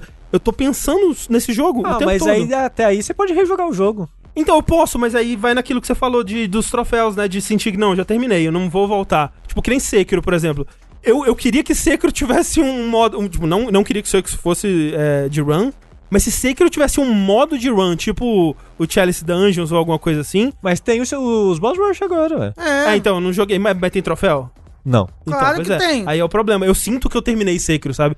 Eu, do- É, é, é tipo, esses jogos, eu repito um milhão de vezes É, depois eu não, de platinar eu mesmo. não consigo, eu não consigo. Tipo, é, pra mim é muito difícil do jeito que a gente é, trabalha aqui, né? De ter que ir indo pro, pro, Próximo pro jogo. próximo jogo. Eu acho muito difícil voltar pra um jogo que eu já platinei até, sabe? E esse jogo, ele tá me dando isso. É parte da progressão dele que eu preciso repetir. E, caraca, é tão gostoso. O combate desse jogo é tão maravilhoso. É tudo, assim, é tudo nele foi feito pra mim, assim. Eu tô muito apaixonado. Nossa, Mas, André, André, André, eu, eu não quero jogar areia no seu caminho. não, sei tudo é bem, funciona. jogue. Talvez É, seja bom. Eu, eu- eu não sei como é que foi, mas eu conheço pessoas que estavam super empolgadas Aham. também pra esse jogo e que estavam amando, estavam repetindo as duas fases, babá, tava na terceira fase. E aí chegou na quarta fase e a run tava ruim, aí teve que começar e fazer a primeira, a segunda de novo, e a primeira, a segunda. E aí é repetição demais. E aí a pessoa agora no momento ela tá odiando o jogo, porque ela, ela, tipo, tá bom o jogo, eu entendi que você quer ser difícil e, e que você quer ser injusto, mas, sabe, chega! É, é chato ficar repetindo as primeiras cinco, todas as cinco fases toda hora. É que justamente, eu, eu não acho que ele tá sendo difícil além da conta ou injusto É, eu- em, em nenhum momento. E, eu e- acho isso, viu? mas, Porque... mas pra- só, só, só pra responder isso do Rafa, porque o meu medo, ele, se, ele é, é total nisso daí. Tipo, porque o salto da primeira, de dificuldade da primeira pra segunda fase, ele é muito alto, da segunda pra terceira é muito alto. Se isso continuar, como o jogo deu a entender que vai continuar, talvez quando chegar na última fase esteja além da minha capacidade, realmente. Porque por mais que E eu aí, esteja e aí é liberando... frustrante, sabe? É, ele pode se. eh, Tipo, é, é isso que eu digo. No momento, eu não tô achando ele frustrante, nem injusto, nem nada disso. Mas eu consigo ver muito facilmente ele se tornando. E aí é, é de onde vem o meu medo. Eu tô, no momento, amando esse jogo. Tipo, como poucas coisas, realmente, assim, como poucos jogos, me dá essa, essa, esse impacto tão grande de cara. O último jogo que me deu isso foi o, o Unsighted ano passado. Não é muito comum isso acontecer, mas com um certo medo, realmente. É. Eu. O meu problema com o combate desse jogo é que ele, pra mim, ele é um difícil frustrante. É um Hum. difícil desinteressante e desmotivante, assim. Ele não é um difícil de. Putz, foi quase, nossa, eu tô sentindo que eu tô chegando lá, eu aprendi isso, eu aprendi aquilo. Pra mim, ele não é isso, sabe? Ele é um combate que a primeira vez que você chega num lugar, encontra um inimigo, conforme você tá aprendendo ele, é muito difícil você improvisar. É muito difícil você agir de maneira natural nele. E é, normalmente é, é combate assim que eu prefiro. Que eu consiga ler e reagir ao que tá acontecendo de uma maneira natural. Uhum. O aprendizado e a memória, ela é um suporte à reação. Nesse jogo, ele é quase um jogo de memória. Porque os inimigos eles são tão rápidos e eles são feitos pra te enganar. Porque tem muito personagem que ele finge que vai atacar em cima e ataca embaixo, e finge que vai atacar embaixo e ataca em cima. E os inimigos, eles têm combos variados também. Depois você descobre que cada tipo de inimigo ele vai ter, tipo, meio que o conjuntinho de combo dele. Mas você só vai decorar isso depois de muita repetição. A primeira vez que você joga, é muito difícil reagir aos inimigos. Porque, como eu falei, o parry, ele é muito preciso. Mais do que deveria pra esse tipo de jogo, na minha opinião. Onde o parry é tão importante assim. E você meio que não consegue agir de maneira natural. Assim, a primeira vez, a primeira run que eu fiz, eu ficava quicando nos inimigos. Porque eu sei que tem um parry, eu meio que eu vejo ele começando a atacar, mas é rápido demais pra eu reagir. Principalmente porque o jogo ele tem os ataques, os ataques coloridos lá, que você tem que reagir de maneira um pouco mais específica a eles. Pra mim é muito frustrante que eu não consigo ler os, os inimigos. Eu tenho que decorar. Tipo, ah, não, beleza, esse inimigo, ele vai dar dois socos. Ou às vezes ele vai dar sei lá, um soco e um chute. Beleza, ah, não. Ah, agora eu já morri cinco vezes pra esse inimigo? Beleza, já decorei. Esse inimigo ele tem esse combo e esse combo. Porque eu não consigo reagir a eles. Eu tenho que decorar eles. E pra mim isso é frustrante demais por causa da estrutura do jogo. Porque se fosse uma parada de checkpoint, tipo, ah, eu morri, vou voltar duas salas, não, beleza. Decorei aqui o inimigo, né? Mas vamos lá. Quando eu tenho que rejogar uma fase de 15, 20 minutos, tô de boaça, nossa, mas É, eu tô de boaça, sabe? Pra mim, é, eu acho que eu concordo que o parry, ele. O parry, no caso, a defesa perfeita, né? Ela é difícil de acontecer, mas eu acho que o jogo ele é. ele é. Ele é generoso o suficiente pra caso você não esteja com a cara e a coragem pra tentar a defesa perfeita, você apertar um pouco antes, você, né, não toma o dano. E assim, né, a, a, a- postura do inimigo, a estrutura do inimigo não vai sofrer tanto impacto assim. Mas é um jeito mais seguro de jogar. E também tem o, o, a, a outra modalidade de defesa, que é a esquiva, né? É, que é que- o que eu mais uso, porque o parry, É. eu tento, mas ele Sim. sai 10% das vezes. É, o que então- eu mais uso é a esquiva de cima pra baixo. É, porque o que o jogo quer que você faça, na verdade, é que você combine bastante dos dois, né? Porque é aquilo, tipo, o parry, provavelmente você. Ele sabe que você não vai acertar o tempo todo, então a sua, a sua barra, enquanto você tá defendendo, ela vai encher, mas ao mesmo tempo você tá tá dando dano na, na barra dos inimigos também. Então é, é meio que um vai e vem, né? Sua barra tá enchendo, então, opa, tem que parar de dar parry no momento e vou dar umas esquivadas, porque a esquiva, naturalmente, ela vai deixar a sua barra de postura recuperar. No caso, a esquiva que eu falo não é tipo rolada Dark Souls, é, é, é aquele tipo de esquiva de, de filme de Kung Fu que o cara tá no lugar e ele só mexe a cabecinha pro Ou lado. levanta a perna. assim. E é maneiro, nossa, é maneiro pra caralho dar esse tipo de esquiva. E se você dá esse- essa esquiva perfeita também, dá um slowdown que também te deixa com abertura pra, pra dar um, um contra-ataque. Então ela tem um- uma vantagem, mas ela não é tão boa quanto o parry. Então, o que eu faço, pelo menos, é eu vou dando parry até minha barra ficar perigosamente ali e eu dou umas esquivas. Até recuperar e voltar a usar o parry. E de fato, tem inimigos que são mais escrotos quanto a isso, né? De você ter que dar a esquiva pra baixo ou pra cima. Que me lembra, tipo, o Mikiri, né? Do, do Sekiro, que você tem que fazer um movimento específico quando você vê a animação do inimigo vindo. E eu concordo que nesse quesito ele não chega aos pés de Sekiro, né? O Sekiro é realmente bem fora da curva nesse nível, assim, de, de é, leitura, né? De, de ataques e tal. É. Mas eu gostei de.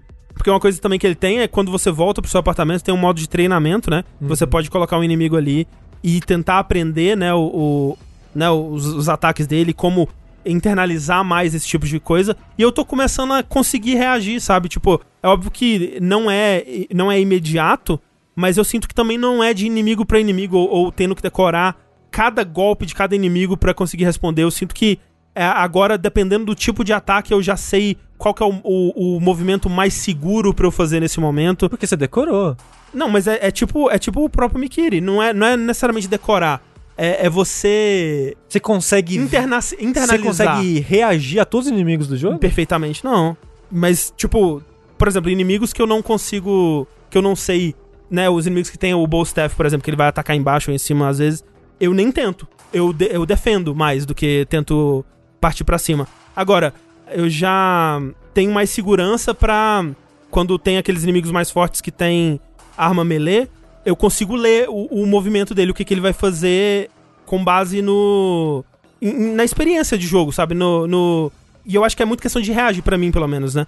Como no, no, no era o lance de, tipo, ok, o, o inimigo tá vindo fazer isso daqui, eu preciso treinar a- o meu músculo a apertar pra frente e bolinha, né? Mas isso é muito memorizar o combate, né? Você tá naturalizando ele pra você de acordo com a sua memória do que É memó- você lembra dos inimigos fazendo. Sim, memória muscular, mas eu não acho que seja, como você tá falando, pra tudo. Eu Ah. acho que é uma coisa ou outra. É, eu, É eu- tô dizendo. então, o meu problema é que eu acho que é pra tudo. Sempre que eu encontro um inimigo novo, eu vou morrer pra ele.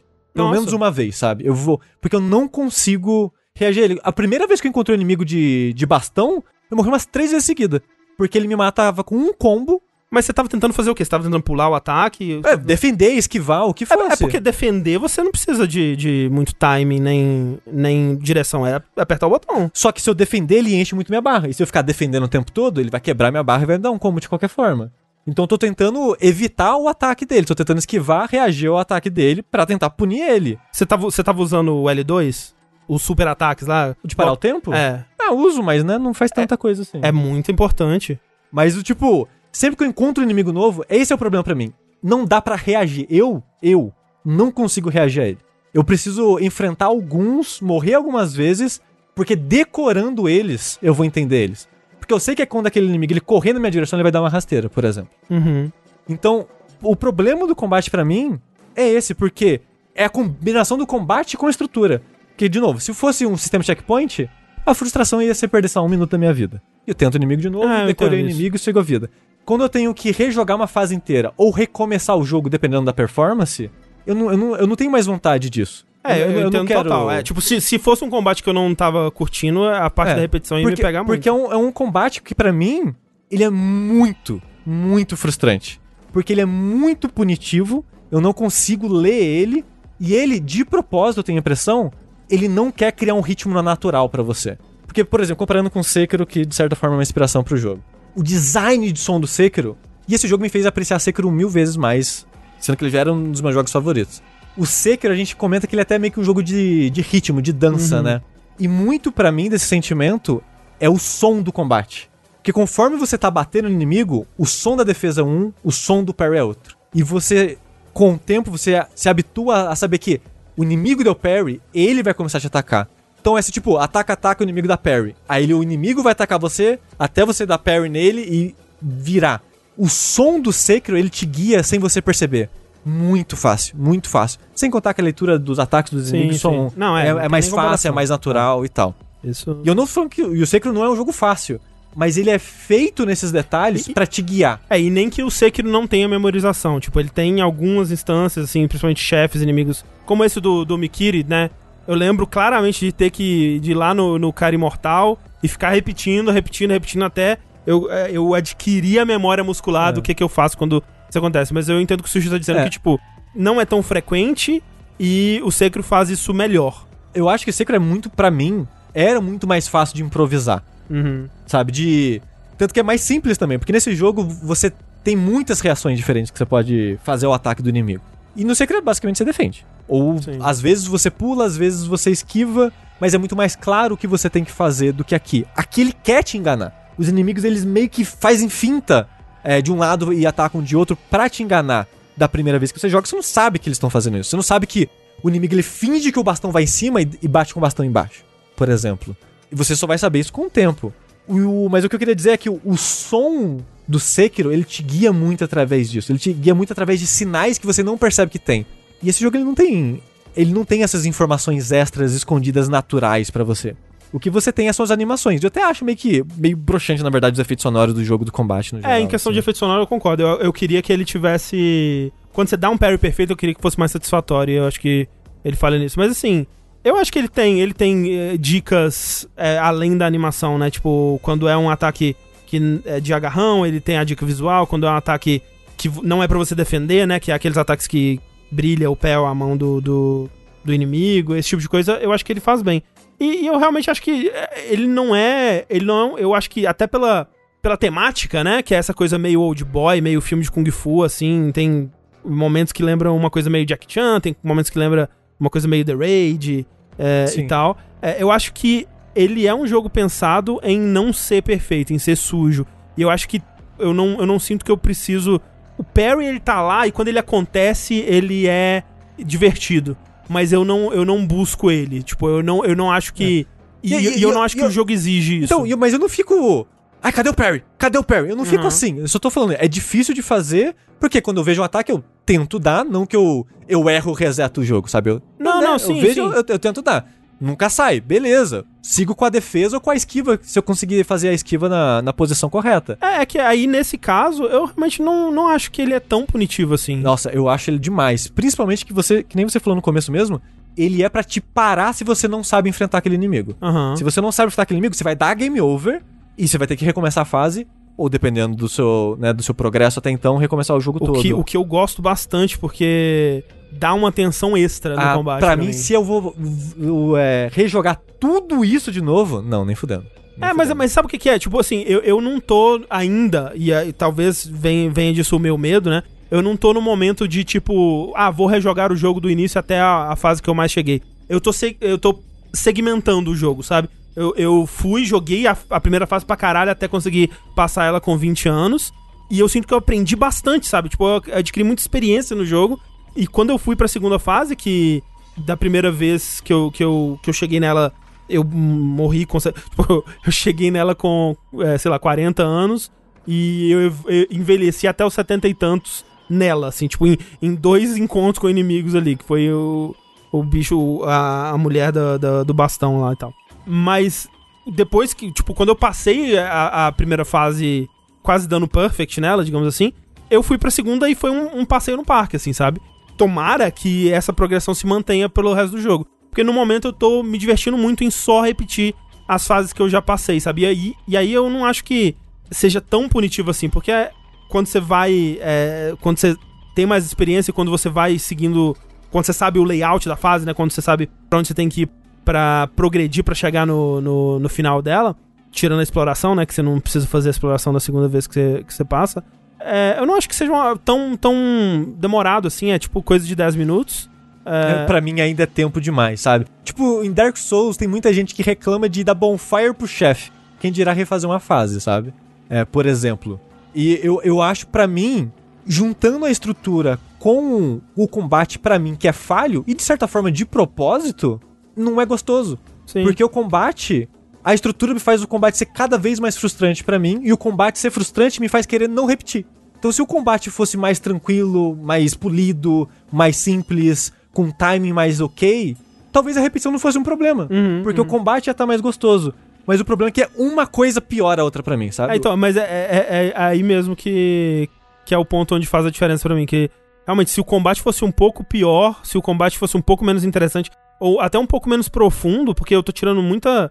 Tem sempre um nível a- além do que eu tô, que eu preciso aprender, e uma. Sempre uma habilidade que eu tô tentando é, liberar, né? E ter ela permanentemente, ou testar uma nova habilidade, ou coisa do tipo, é o que me mantém continuando, sabe? Tipo, é, é como é, a gente tá falando né, da- daquela coisa de, do jogo ele te manter ali com pequenos objetivos, né?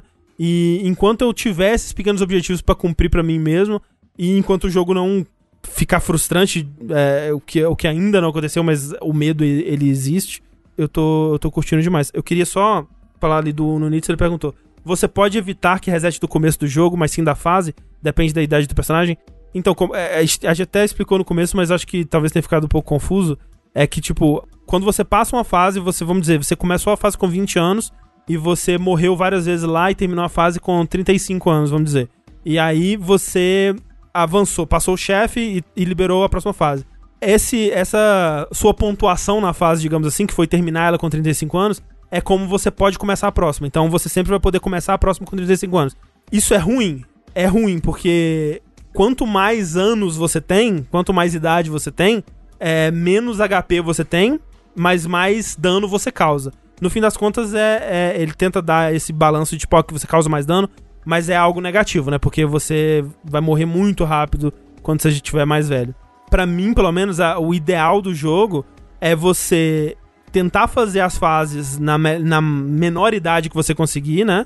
Pra tanto ir liberando habilidades permanentes que você vai conseguindo manter no seu personagem e vai deixar ele mais forte no geral, né? Tem habilidades, por exemplo, como o habilidade de foco que é a rasteira, que pra mim ela é completamente imprescindível assim, a- atualmente, que eu é uma habilidade que você não começa com ela, que você tem que liberar né, nesse sistema e que pra mim ela é total game changer assim.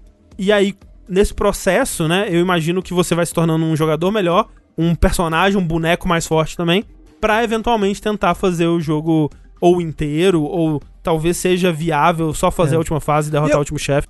Mas eu acho que com- você vai ter que refazer o jogo algumas vezes até zerar ele sim, do, do zero. Porque se você terminou a primeira fase com 30 anos, se for pra segunda, talvez você termine a segunda, sei lá, com 70. Com 70 não, com 70 é o máximo. Terminar com 50.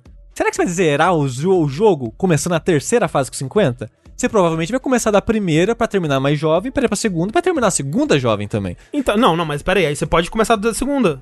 Tipo, se você terminou a primeira com 20 anos. Não, com 35 eu falei. Ah, tá, tá, tá. Mas é, vamos dizer. você- Não, é, tô falando. É que eu tô falando, você vai ter que recomeçar do zero algum momento. Você não vai, tipo, ah, não, terminei aqui a primeira com, cinco, com 50, não vou rejogar a primeira, não. Você vai, Não, não, você mas, vai rejogar mas, a primeira. mas se você terminar a primeira com 35, acho que 35 é uma boa idade pro, pro final do jogo. Acho que talvez não precise de. Assim, o jogo tem cinco fases, né? Então, mas o que eu quero dizer é, talvez você nunca mais precise fazer a primeira, porque você já conseguiu 35 anos nela. Talvez você, co- você 35 seja o suficiente pra você começar da segunda É, e Talvez se não morrer nenhuma vez na segunda. Exato, aí, aí vai vai É, mas vai até nisso. aí recomeça a primeira também, então. Não, ju- eu acho, eu, como eu disse, É. eu, eu acho que o, o, o jeito ideal é você rejogar a cada fase vezes o suficiente até você fazer ela de forma perfeita. Que é o que eu tô fazendo. Parece ser um bom, uma boa forma de, de progredir É. no jogo. E eu meio que eu sinto que é a forma que o jogo quer que você progrida. E pra mim é um saco, então. Né? É, é um jogo que eu queria gostar muito, porque ele é muito bonito, ele é muito estiloso. Quando você vê o combate acontecendo num trailer, num vídeo com outra pessoa jogando, e- ele realmente lembra um, um filme, né, de, de Kung Fu e tal. Mas pra mim é um saco de jogar. É, o Red Robão falou, 15 anos por fase são 75 anos, não dá. Mas os 15 anos eles não passam obrigatoriamente.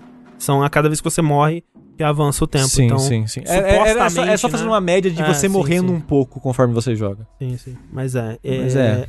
Tenho medo, porém estou amando. Amando com medo.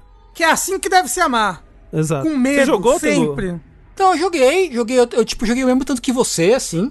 É, e eu tô mais, eu tô mais é, na, na, na- assinando, votando aí com o relator André, porque eu tô gostando bastante. Eu acho que ele é injusto às vezes, acho que os inimigos dão muito dano, inclusive. Eu acho que meio bizarro quanto, quanto de dano os, bichos, os inimigos dão em você.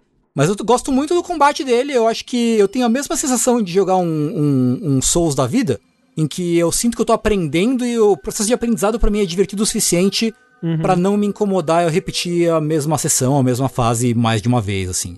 Eu, eu, eu sei que eu não posso ir que nem um, um porra louca batendo, que eu tenho que ir na manha e tal, eu tenho que né, aprender como é que são as reações e tal. E, então pra mim tá sendo bem legal. É, não sei se eu vou se eu vou eventualmente terminar ele nem nada, mas eu acho que o combate, as coisas que você faz depois que você aprende um pouquinho, acho que são, Pra mim são gostosas o bastante pra compensar o que o jogo tem, que eu acho esquisito, que, né, que é mais essa coisa da, da dificuldade, que deu uns saltos esquisitos no meio do jogo. É, uma coisa que eu não gosto, de fato, dele, é que os chefes têm muito super armor, assim. É bizarro. Sim. Os chefes tem. aguentam muita porrada sem, sem cambalear, ou você não conseguir derrubar ele direito, né? É, é que o chefe é muito. é, esquiva do ataque, do combo, Dá um bate um pouquinho de pouquinho. porrada, É, esquiva É, do é, combo, sim. bate um pouquinho. Esquiva do combo, bate um É, pouquinho. e- esse tipo de design de chefe eu não gosto, não. Mas de resto, eu acho que o combate tá sendo legal. Tá sendo uma experiência mais, mais positiva do que negativa pra mim, assim, de modo geral. Eu curto bastante. Eu sinto falta de ter mais de uma coisa que tinha no Absolver, que é você poder aprender mais habilidade, poder meio que montar um deck de, de combos, assim. Mas eu também acho que não é o foco do jogo. Eu acho que o foco dele é ser mais. um pouco mais limitado no que diz respeito ao combate é, e ter uma progressão um pouco mais um pouco mais cadenciada assim então é, eu acho que, que, que é tem ser uma experiência legal eu acho que, que o combate dele é bacaninha É, eu acho que ele não é, com certeza não é tão, tão livre, né? Com certeza não é esse o foco como no Absolver, né? Nem de longe. Uhum. O Absolver é muito mais complexo nesse sentido. É, mas ele tem, né, habilidades que você vai desbloqueando e, tipo, tem tem a combos estilo é, jogos da Platinum, né? Que é tipo, triângulo, triângulo, espera, triângulo, né? Aquela coisa Uhum, Devil May Cry, uhum. assim. sim Combo. Tipo de, de, de combo de movimento que eu não gosto nesse tipo de jogo, que é pra frente e, e o botão, né? Eu não, não gosto muito. É, o que eu acho que por exemplo eles poderiam fazer talvez é ajustar um pouco o dano dos inimigos Uhum, talvez ajustar, ajustar um pouco o preço pra você habilitar certas habilidades permanentemente É, talvez. é meio que, talvez. que é um pouquinho caro eu achei Tem algumas que você tem que focar a Rain em comprar ela. É. né? é, é. A- As que eu habilitei no momento, elas são das mais baratas, assim, são daquelas que é 500. né? 500. a- a- É, então acho que talvez uns ajustes assim fariam bem, assim, sem prejudicar a proposta do jogo de ser um pouco mais, mais difícil, assim. Mas de modo geral, eu acho que tá sendo legal. Eu achei engraçado que a gente recebeu ele com antecedência, né? E o PR, ele continuou em contato, né, ao longo do, do lançamento. e de uma forma que eu achei curioso, assim, porque eu não corri atrás pra ver, mas a impressão que dava era que os jornalistas estavam achando muito difícil o jogo. Porque toda vez ele voltava. E aí, você tá tendo algum problema com o jogo? A gente anexou aqui no, no e-mail um- um- uma série de dicas, assim, pra você conseguir avançar melhor no jogo. E aí chegou no a último e-mail que ele mandou. É. A gente colocou aqui um, um arquivo de save do jogo pra caso você queira passar Caralho. essa parte aqui e avançar. Eu tava tipo, caralho, o pessoal tá, deve estar tá puto. tá com o tá jogo. sofrendo. É. Caralho. É. E assim, é, a última coisa que eu queria, que eu tô vendo, a gente tá vendo o vídeo aqui, né, do, do cara jogando a, a segunda fase, e que eu queria frisar aqui pra mim, é, essa, a, a temática de Kung Fu desse jogo é o que amarra ele pra mim. E tem um momento nessa segunda fase que é tão foda que você, você entra num, num ringue de luta clandestina, e aí tá tendo a luta, você pula no buraquinho lá no, no, no, no cantinho, né, no ringue, clandestino que tá tendo a luta, você bate em todo mundo que tava lutando um contra o outro, né? Os caras estavam tendo uma luta ali, correta e moral um contra o outro, você bate nos dois e aí você avança. É, aliás, nos quatro, Não, né? e Tava avança num quatro. corte muito legal. Sim, sim. Que quando você derrota, executa ali o último desse ringue, é um corte instantâneo pra você derrotando um inimigo em uma outra sala. Você dá meio que um, um salto de tempo com esse corte mágico, Sim, assim, que é- é bem estiloso. É muito foda, é muito foda. Então, é... Sifu Demo. Demo. Ah, é, assim, eu me fudi bastante mesmo. É, talvez outro jogo que é, eu volte a falar dele aqui, então, caso ele me decepcione muito. Caso, Bom. caso o amor me, me machuque. Nossa, quando eu vi o vídeo do Ricardo, que ele falou que levou 25 horas pra terminar esse jogo. Nem fudendo que eu bato cabeça 25 E, assim, horas o, nesse Rica- jogo. o Ricardo, ele deve ser melhor que eu, porque eu já tenho de ter metade disso e eu tô nas três primeiras fases ainda. Nossa, gente, eu joguei umas 4 e já tô de boaça. Sushi, eu vou terminar isso aqui e não vou jogar, na verdade. Mas eu gostaria muito. É o tipo de jogo que eu fico pensando nele. É, É, eu, fico, eu fico feliz. E é, e é curioso. Não, normalmente, hoje em dia, eu não acompanho muito mais review e críticas de jogos assim. Principalmente antes de falar no Vértice, porque eu quero ir, né, com a cabeça mais fresca e vazia, sem influências externas e tal. Uhum. Mas a recepção desse jogo tava tão divisiva que eu não, agu- não aguentei. Eu fui ver alguns vídeos, alguns comentários assim. E, e é tipo isso, a- a- o que a gente teve aqui. Eu fui ver o vídeo do Kinda Funny, que o. Qual é o rapaz lá da, da GameSpot? Tá no Jet Bomb também. É o Hassan. Hassan. Esqueci o nome dele completo. Ele foi. E, e foi muito engraçado, porque foi isso. Foi tipo uma pessoa falando que foi. Já é- vai ser o jogo do ano. Que se tivesse saído no ano passado ia ser o jogo do ano de 2021 da pessoa. E ele falando, tipo, caralho, eu odiei esse jogo e aqui os motivos. É justo. É, ju- É. é, assim, ele, ele não seria o meu jogo do ano ano passado. ele- quer dizer, eu não sei, né? Eu tenho que terminar. Mas ele estaria, provavelmente estaria no meu top 10, É. pelo menos no momento, né? É, mas assim, eu, eu também, eu consigo entender perfeitamente os argumentos do Chip, que é aquilo. Se o combate tivesse me pegado um pouquinho menos, eu estaria muito menos inclinado a querer repetir as fases também. Então é, é isso. É Sifu e o Vértice, não é verdade? Esse foi o Vértice. Mais um episódio aí. Muito obrigado a todo mundo que assistiu, que acompanhou até aqui. E enquanto eu não envelheço 37 anos em 15 minutos, eu sou o André Campos. Eu sou o Sifu. Eu sou Deu. Eu já tô velho. Falou, gente. Até a próxima. Tchau, tchau.